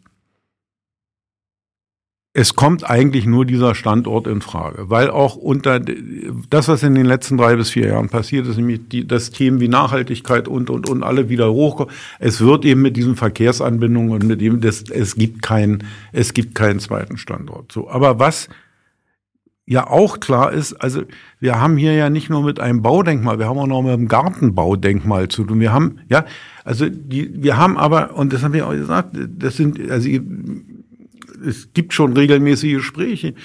Also wir haben ein Reiterstadion, das ist nicht mehr in Betrieb. Wir haben ein Schwimmstadion, da war 78 die letzte Weltmeisterschaft. Wir haben eine Waldbühne, wenn die in Privatbesitz wäre, ja, das möchte ich mal leben. Ja, von wegen barrierefrei, von wegen sonst was. Da versuchen wir aufs Klo zu gehen, wenn sie da unten, so. Ja. Wir haben ein Hockeystadion, da ist, wie ich, das letzte Mal äh, Leistungshockey gespielt worden, sondern das muss man doch erst mal sehen. Man muss doch mal sehen, dass wir, ja, dann wird riesig Geld in diese Langemarkhalle investiert mhm. und in die Tribünen und, und die größte zusammenhängende Fläche, nämlich der, das Maifeld, da dürfen sie nicht mal Mai, wenn, wenn sie nur Mai sagen, sagen die schon nee. So, also, also diese, ja, das ist auch alles okay. Aber wenn, wenn dieses ganze Gelände praktisch in Karton gepackt wird, zugeschlossen, so, ja, wenn man das will, ansonsten, was Berlin fehlt, ist doch zwischen der Waldbühne oder der Mercedes-Benz Arena und dem Olympiastadion etwas dazwischen. Auch für, für andere Veranstaltungen, die wir ja gar nicht unbedingt machen müssen, aber als Angebot für Veranstalter. Ich habe ja immer noch die, die, die, dieses, dieses, dieses Bitbuch, dieses Bewerbungsbuch von der, von der Leichtathletik-WM und da mussten alle Sportstätten aufgeführt werden, die auch so als, als Trainingsstätten für die mhm. Nationen. Wir haben heute weniger Sportstätten als damals. In einer erwachsenen mhm. Stadt. All, alles Sportmetropole Berlin. Ja, das ist ja, das, jetzt kommen wir ja mal zu so einem Thema. Wie glaubwürdig, wie glaubwürdig kannst du nach außen vertreten dieses Thema Sportmetropole Berlin, wenn die Fakten dahinter brüchig sind?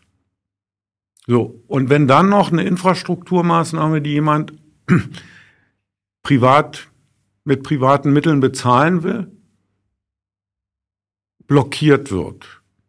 Ja, so, das ist, das ist alles etwas, das ist alles etwas, wo man, wo man sagen muss, Freunde, ihr müsst euch doch mal zusammensetzen und sagen, wo wollen wir eigentlich hin? Wir können nicht von Olympischen Spielen reden, wenn wir nichts, aber auch gar nichts auf der Matte haben. Übrigens Olympische Spiele ohne die Einbindung Brandenburgs und zwar faire Einbindung. Das ist ja völlig illusorisch. Wo, soll, wie, wo, wo sollen das hier stattfinden? Ja, so. Sportstadt Berlin heißt doch aber auch, da müsste doch eine Überschrift sein, jedem Elternpaar, das möchte, dass sein Kind Sport in einem Verein organisiert treibt, muss die Möglichkeit haben, dass die Flächen zur Verfügung stehen, hm. bei, Ausnut bei Volllast meinetwegen. So, das ist doch nicht der Fall. Machen Sie doch nicht vor. Das ist, das ist bei Hertha Zehlendorf nicht mehr so, das ist bei Tegel nicht mehr so, das ist bei den Großvereinen, die sich selber organisieren, doch alles schon nicht mehr der Fall. Wenn die Kinder eine herausragende Begabung haben, können sie Sport treiben. Wenn du einen Kontakt hast oder einen Draht hast, können sie Sport treiben. Aber ansonsten können sie es ja zum Teil gar nicht. Das hat mit Pandemie erstmal gar nichts zu tun. Ja, das ist doch so. Und dazu könnte übrigens auch so ein Stadion ein Impuls sein, um alles mhm. nochmal anzusehen. Und das muss man ja mal klar sagen. Die Unioner leiden doch unter der Blockade mit uns ganz genauso. Da traut sich doch jetzt auch keiner den ja, es, es geht um den, um den Ausbau und den fehlenden ja, ja, sicher. Anbau. Ja, so, mhm. genauso, genauso wie, wie natürlich, ich meine, die, die haben uns, weiß ich, wie viel Prozent äh, für die Pandemie, dass wir ohne Zuschauer spielen, lächerlichen Betrag angeboten. Das Ergebnis ist, dass Union jetzt für, für, für, für so ein Europa League-Spiel den gleichen Preis bezahlen muss, den wir bezahlen. Ja, das ist einfach, das hat mit Sportförderung, das hat mit, mit, mit, mit all dem, worum es doch auch geht, hat es wirklich gar nichts mehr zu tun. Man kann nur hoffen. Ich habe ja gesagt, also die, da wird sich ja einiges ändern nach der Neuwahl. Da wir, waren ja schon wieder alle beleidigt. Aber es ist natürlich so, es gibt neue Personen, auch wenn es nachher vielleicht die gleichen Farben sind, zeichnet sich ja ab. Aber es wird auch neue Personen geben. Und dann wird der Dialog halt nochmal neu in Gang kommen. Und es ist, bin wirklich den, diesem blau-weißen Stadion unendlich dankbar weil die Politik sich heute eben lieber mit denjenigen unterhält, die die Basis bilden, als mit denjenigen, die da die Entscheidung zu treffen haben. Das ist halt, ja, und, und deswegen ist es unendlich hilfreich. Mhm. Und die können auch den viel penetranter auf den Nerv gehen, als wir das können. Aber eins werden sie eben auch merken. Sie werden merken, dass jetzt in dieser Entscheidungsphase wird da immer die Kommunikation völlig abbricht. Das werden wir dann sehen. Also ja, es sei, ja, ich ja. drück nur, ich kann ja, ich sage nochmal, bin wirklich sehr dankbar ja. und, und kann nur die Daumen drücken, äh, dass, dass, dass da nichts verloren geht, weil natürlich dann in der Hektik der letzten Tage, das ist ja auch gar kein Vorwurf, da, da passieren dann Sachen, wo man hinterher sagt, aha. So, mhm. und eins, eins zeichnet sich ab.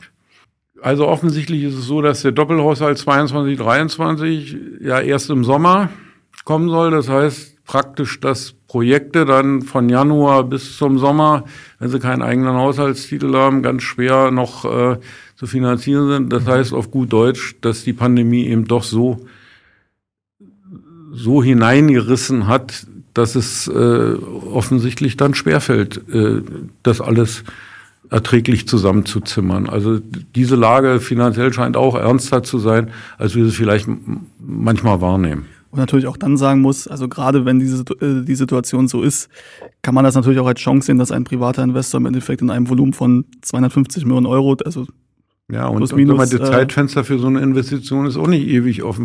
Die Zinsen sind unten, aber die Inflation galoppiert. Also, ja, also die Rahmenbedingungen, ohne, ohne dass die Rahmenbedingungen stimmen und die haben halt mal gestimmt, mhm. wird es ja. dann eben nicht gehen. Das ist übrigens noch dazu, also ohne da jetzt irgendwie äh, zu sehr in die Interna zu gehen. Ähm, aber was Sie angesprochen haben, ähm, die Situation, dass es zu wenig Sportflächen, zu wenig Sportstätten gibt in Berlin. Also auch über das Stadion hinaus gab es da oder gibt es Angebote von Hertha BSC, da gemeinsam ähm, Lösungen für zu finden. Natürlich nicht, der Hertha BSC wird nicht alleine alle Sportprobleme der Stadt lösen, das ist auch klar. Aber es gibt und, äh, und gab ja. auch äh, bei den runden Tischen da durchaus Angebote. Ähm, wir haben ja da auch Fortschritte gemacht. Ja? Also das ist auch nicht so, dass es da, nein, nein. dass es da keine Fortschritte gibt. Und nun ist es eben so, dass sich viele handelnde Personen ähm, verabschieden, ja. verabschieden und neue Personen dazukommen. Und wir sind dabei mit den neuen Personen, die sich jetzt schon abzeichnen, ähm, insofern wir noch nicht in Gesprächen vorher mit ihnen waren, in die Gespräche zu kommen. Ähm, das ist dadurch, dass wir auch ähm, mittlerweile durchaus bekannt sind bei den, bei den Akteuren und auch bei den neuen Akteuren und dass sie teilweise schon vorgewarnt wurden oder zumindest mal gesagt haben, dass, dass, äh, dass es uns gibt, ähm, fällt dieser Starter jetzt oder der Start, der Start mit neuen Personen auch leichter, als es damals war, äh, vor zwei Jahren, zweieinhalb Jahren, da überhaupt eine Tür, äh, einen Fuß in die Tür zu bekommen. Also, also die, das, das große Asset seitdem, seitdem Blau-Weiße Stadion so aktiv ist, wird eben die Frage nicht mehr gestellt, wollen das eure Mitglieder eigentlich auch? Ja, Ja. das muss man wirklich sagen. Seitdem ist klar, hier ziehen alle an einem Strang, auch wenn nicht, äh, wenn, wenn wir da uns, wenn wir da nicht untergehackt, was auch richtig ist, gehen, aber es ziehen alle an einem Strang und da ist nicht eine Seite, die etwas will, was die andere nicht will. Da geht's ja auch dann immer, Politik liebt es ja auch, da rein zu grätschen und dann zu sagen, naja, wenn ihr euch nicht mal selber einig seid, was sollen wir dann noch machen? Äh, ja, Ja, und das ist ja auch, das Thema können wir noch abschließen, aber nur noch ganz kurz dazu, weil vielleicht auch einige jetzt hören, die meine sonstigen Ausführungen zu dem Thema jetzt noch nicht zehnmal gehört haben. Ähm, das Thema, was den, was den Rückhalt der Mitglieder und Fans angeht, weil das ja tatsächlich am Anfang eine Frage war, die gestellt wurde, die wir uns auch als Initiative gestellt haben und wo wir ja am Anfang, als es noch die Petition gab, die wir mit übernommen haben von äh, Pascal Grimm, äh, wo wir dann im Stadion Unterschriften dafür gesammelt haben, was für uns auch so ein Test für ein Stimmungsbarometer war, ja, weil wenn wir da gemerkt hätten, 40, 50, 60 Prozent sagen, was wollt ihr eigentlich, dann hätten wir gesagt, okay, dann lassen wir es, weil also das bringt ja nichts, wenn wir es irgendwie äh, für eine Minderheit an Mitglieder haben und im Endeffekt keinen Rückhalt haben. Und natürlich ist es, also du wirst bei einem Verein von 38, 39.000 Mitglieder nie äh, eine Zustimmung von 95, 98, 100 Prozent haben. Ähm, aber der, der Rückhalt war sehr, sehr groß. Und wenn es Kritik gab, dann weniger daran, die Stimmen gab es auch, Olympiastadion ist schön und ich möchte lieber hier bleiben, die gab es, aber sie waren selten. Ähm, und wenn es Kritik gab oder wenn es Ablehnung gab, dann eher, das kriegen sie eh nicht hin, also entweder Politik oder Verein oder sonst irgendwas. Ähm, aber da haben wir tatsächlich große Schritte gemacht und wir machen, wir machen da weiter. Wunderbar. Dann würde ich fast sagen, dass wir jetzt quasi dann die Schleife drum machen. Das Stadionthema ist nämlich äh, quasi perfekte Brücke zu Ausblick. Ähm, Sie sind jetzt seit 2008 Präsident, das haben wir gesagt. Sie wurden im Oktober 2020 wiedergewählt mit 54 Prozent ohne einen Gegenkandidaten. Das war äh, zwei Fragen vielleicht, um das zu beenden. Zum einen, wie haben Sie diesen Trend damals wahrgenommen oder haben Sie seitdem das Gefühl, das war irgendwie ein Ausschlag äh, zu einer kritischen Zeit und mittlerweile ist die Zustimmung eine andere? Und ähm, wollen Sie nach Ihrer Amtsperiode, die ja dann 2023 endet, vielleicht wissen Sie es auch noch gar nicht so genau, äh, wieder zur Wahl antreten oder ist das überhaupt noch gar kein Thema für Sie? nee, das, also das kann ich gleich mal, das ist überhaupt kein, gar kein Thema im Moment. Total legitim. Und äh, aber ich muss mal sagen, wir sind, glaube ich, da insgesamt viel besser aufgestellt, als was äh, vor Jahren waren. Da muss man schon sagen, das ist mit dem Kleinen als Aufsichtsratsvorsitzenden, auch mit dem Andi Schmidt im Aufsichtsrat, das ist mit dem äh, äh, Permok Stümer, das ist mit dem Thorsten Manske, äh, das ist auch mit, mit Frau Jüngermann, die, die kommen mit Drescher. Also das Ja. ist, sag mal, gegen die Alten wie, wie, wie Sauer gegen, ja, Sauer Gegenbauer Piering ist ja noch nicht so alt, aber so, aber also, also da sind jetzt doch, wie ich finde, und da ist es in der Tat so, dass die Jungen da den, den, den Gremien wirklich gut tun, ja. Also, äh, also da, also da entwickelt sich auch was, glaube ich schon. So. Äh, ansonsten, ja, da muss man ja akzeptieren, dass die, bei dem, was wir den, den, den, den Mitgliedern alle zugemutet haben, da in den letzten zwei, drei Jahren, ohne es immer erklären zu können, Ja, muss man ja auch ja. mal sagen, ja, äh, ist es, ist es schlicht und einfach, ja, auch gar kein, gar kein, gar nicht verwunderlich und es ist unsere Aufgabe daran zu arbeiten, dass die, Zustimmung wieder anders wird. Ja, so, so einfach ist es. Das ist ja kein Vorwurf an die Mitglieder, sondern es ist ein Vorwurf an uns, zu sehen, dass das anders. Aber wir können es zum Teil nicht anders kommunizieren. Ich kann nur eins sagen, in dieser, das haben, glaube ich, auch viele, viele inzwischen schon erkannt, dass in dieser Phase des manchmal etwas ruppligen mit Tenor vielleicht ganz gut ist, wenn da noch einer ist, der so ein, vielleicht auch nicht immer so freundschaftlich rüberkommt, wie, es, wie sie es alle gerne hätten, aber der zumindestens äh, offensichtlich für den einen oder anderen doch den verlässlichen Eindruck macht, dass er die Position von Hertha BSC nicht verlassen wird. Das steht tatsächlich außer Frage. Also das ist äh, so. Ja. Aber alles andere müssen wir uns anziehen, das ist ja völlig klar. klar. Okay, Abschlussfrage. Ähm, wie gesagt, Sie sind jetzt noch bis 23 im Amt. Die Pandemie hat Planbarkeit, der, Be den Begriff gibt's gefühlt gar nicht mehr. Ähm, oder hat den, äh, diesen Begriff sehr umgestaltet. Aber trotzdem vielleicht die Frage, was sind Ihre Ziele bis dahin mit dem Verein? Ja, also wir müssen wirtschaftlich wirklich stabil sein, und zwar unabhängig davon, wie lange die Pandemie dauert. Ja, das, und deswegen bin ich auch froh, ehrlich gesagt, dass auf der Position da wirklich Stabilität ist und Schiller ist. Das, äh, um das klar zu sagen, möchte, das war sportlich. Kann jetzt ja sagen wieder, ja, müssen ja unbedingt vor Union stehen. Ja, gut, müssen wir auch, ja, klar. Ich wollte gerade sagen, müssen aber, wir auch, ja. Ja, müssen wir, ja, habe ich ja selber gesagt. Äh, aber wir müssen, wir müssen immer in der oberen Hälfte sein. Das ist völlig, das ist völlig klar bei den Möglichkeiten, die wir haben. Und wir müssen wirklich, das trifft wieder das erste, wir müssen diese Einnahmesituation verbessern. Das ist immer das Thema, ja, kannst du Ausgaben kürzen, kannst du, wir müssen, natürlich können sie immer noch mal das sparen, da, ja, da dafür Geld ausgeben, ja, aber wir müssen die Einnahmesituation noch mal verbessern. Und was ich mir bewahren möchte, ist wirklich, dass wir diesen Weg von, von, von Vielfalt, mhm. von auch entspannten Umgang miteinander, und von sozialen Projekten so weitergehen, und zwar so, wie das bisher ja auch war, dass wir das ja nicht verordnen.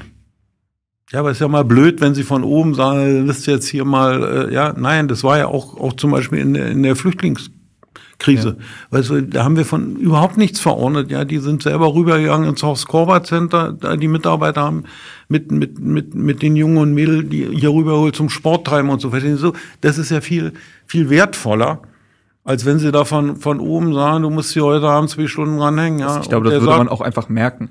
Ja, natürlich, mhm. das, ja, weil es auch nicht mehr, es geht ja dann nicht weiter, das, mhm. ja, so. Aber ich will sagen, also das, das, das noch dazu erhalten und ansonsten eben, wie gesagt, das, was ich vorhin gesagt habe, wir möchten ein Angebot sein für die, für die ganze Stadt. Ich, ja, ich weiß, jetzt kommen wir wieder auf, auf, auf Haupt, ich kann auch dann über Hauptstadt, ich will jetzt aber nicht, ist ja klar, dass ich auch alles meine, was, was, ja, ja. also diese politische Grenze interessiert ja eh Außer Sviatek, wenn es um Stadion geht, kennen. ja, beim Stadionthema interessiert es tatsächlich mehr Leute. Das muss ich schon. Ja, aber die politische, ehrlich, also ich verstehe, dass man nicht woanders hin will als Olympiagelände. Das habe ich immer verstanden. Mhm. Ja, wirklich. Dieses, ja, und dass Sviatek nicht möchte, weil er Spandauer ist, dass er weiterfahren muss, das ich doch auch. Ja, aber die politische Grenze, die, die, die, die, die wischt sich weg. Gut, aber würde, würde braucht man nicht. Aber das Thema Brandenburg ist also nein, nicht, dass es jetzt hier irgendwie Gerüchte gibt, das Thema Brandenburg. Also wir haben auch alle, nicht, wir äh, haben auch einen Präsidiumsbeschluss, dass diese Anträge, die dafür vorlagen, dass das Präsidium sich dafür ausspricht, diese Anträge zurückzuweisen. Also keine Sorge. Ja, wir, ja. Ja haben es wir geht um, um zwei Anträge, wo äh, es im Endeffekt darum geht, dass doch wieder ähm, Standorte außerhalb von Berlin in die Betrachtung gezogen werden. Ähm, Genau. Äh, noch ganz kurz ein Satz zum sozialen Engagement. Das wollte ich nämlich tatsächlich gerne noch hm. unterbringen, wenn wir die Reichweite haben. Das haben, haben wir gestern vergessen, oder ich habe es gestern vergessen. Stimmt. Am Samstag ist wieder Hertha wärmt um 12 Uhr ähm, auf dem Olympischen Platz. Ähm, Aktion der Harlequins, ähm, auch auf ihrer Homepage www.hb98.de zu finden. Ich glaube, Hertha macht auch noch die Tage ähm, was in die Richtung. Kann man auch noch mal genau gucken, ähm, was dort benötigt wird an Sachen. Ähm, da einfach noch mal gucken und dann ab 12 Uhr gerne da vorbeikommen und ähm, Sachen vorbeibringen, äh, Winterjacken, Mäntel, Schuhe, was da benötigt wird, gerne nochmal nachgucken. Online. 27. November. So ist es. Genau.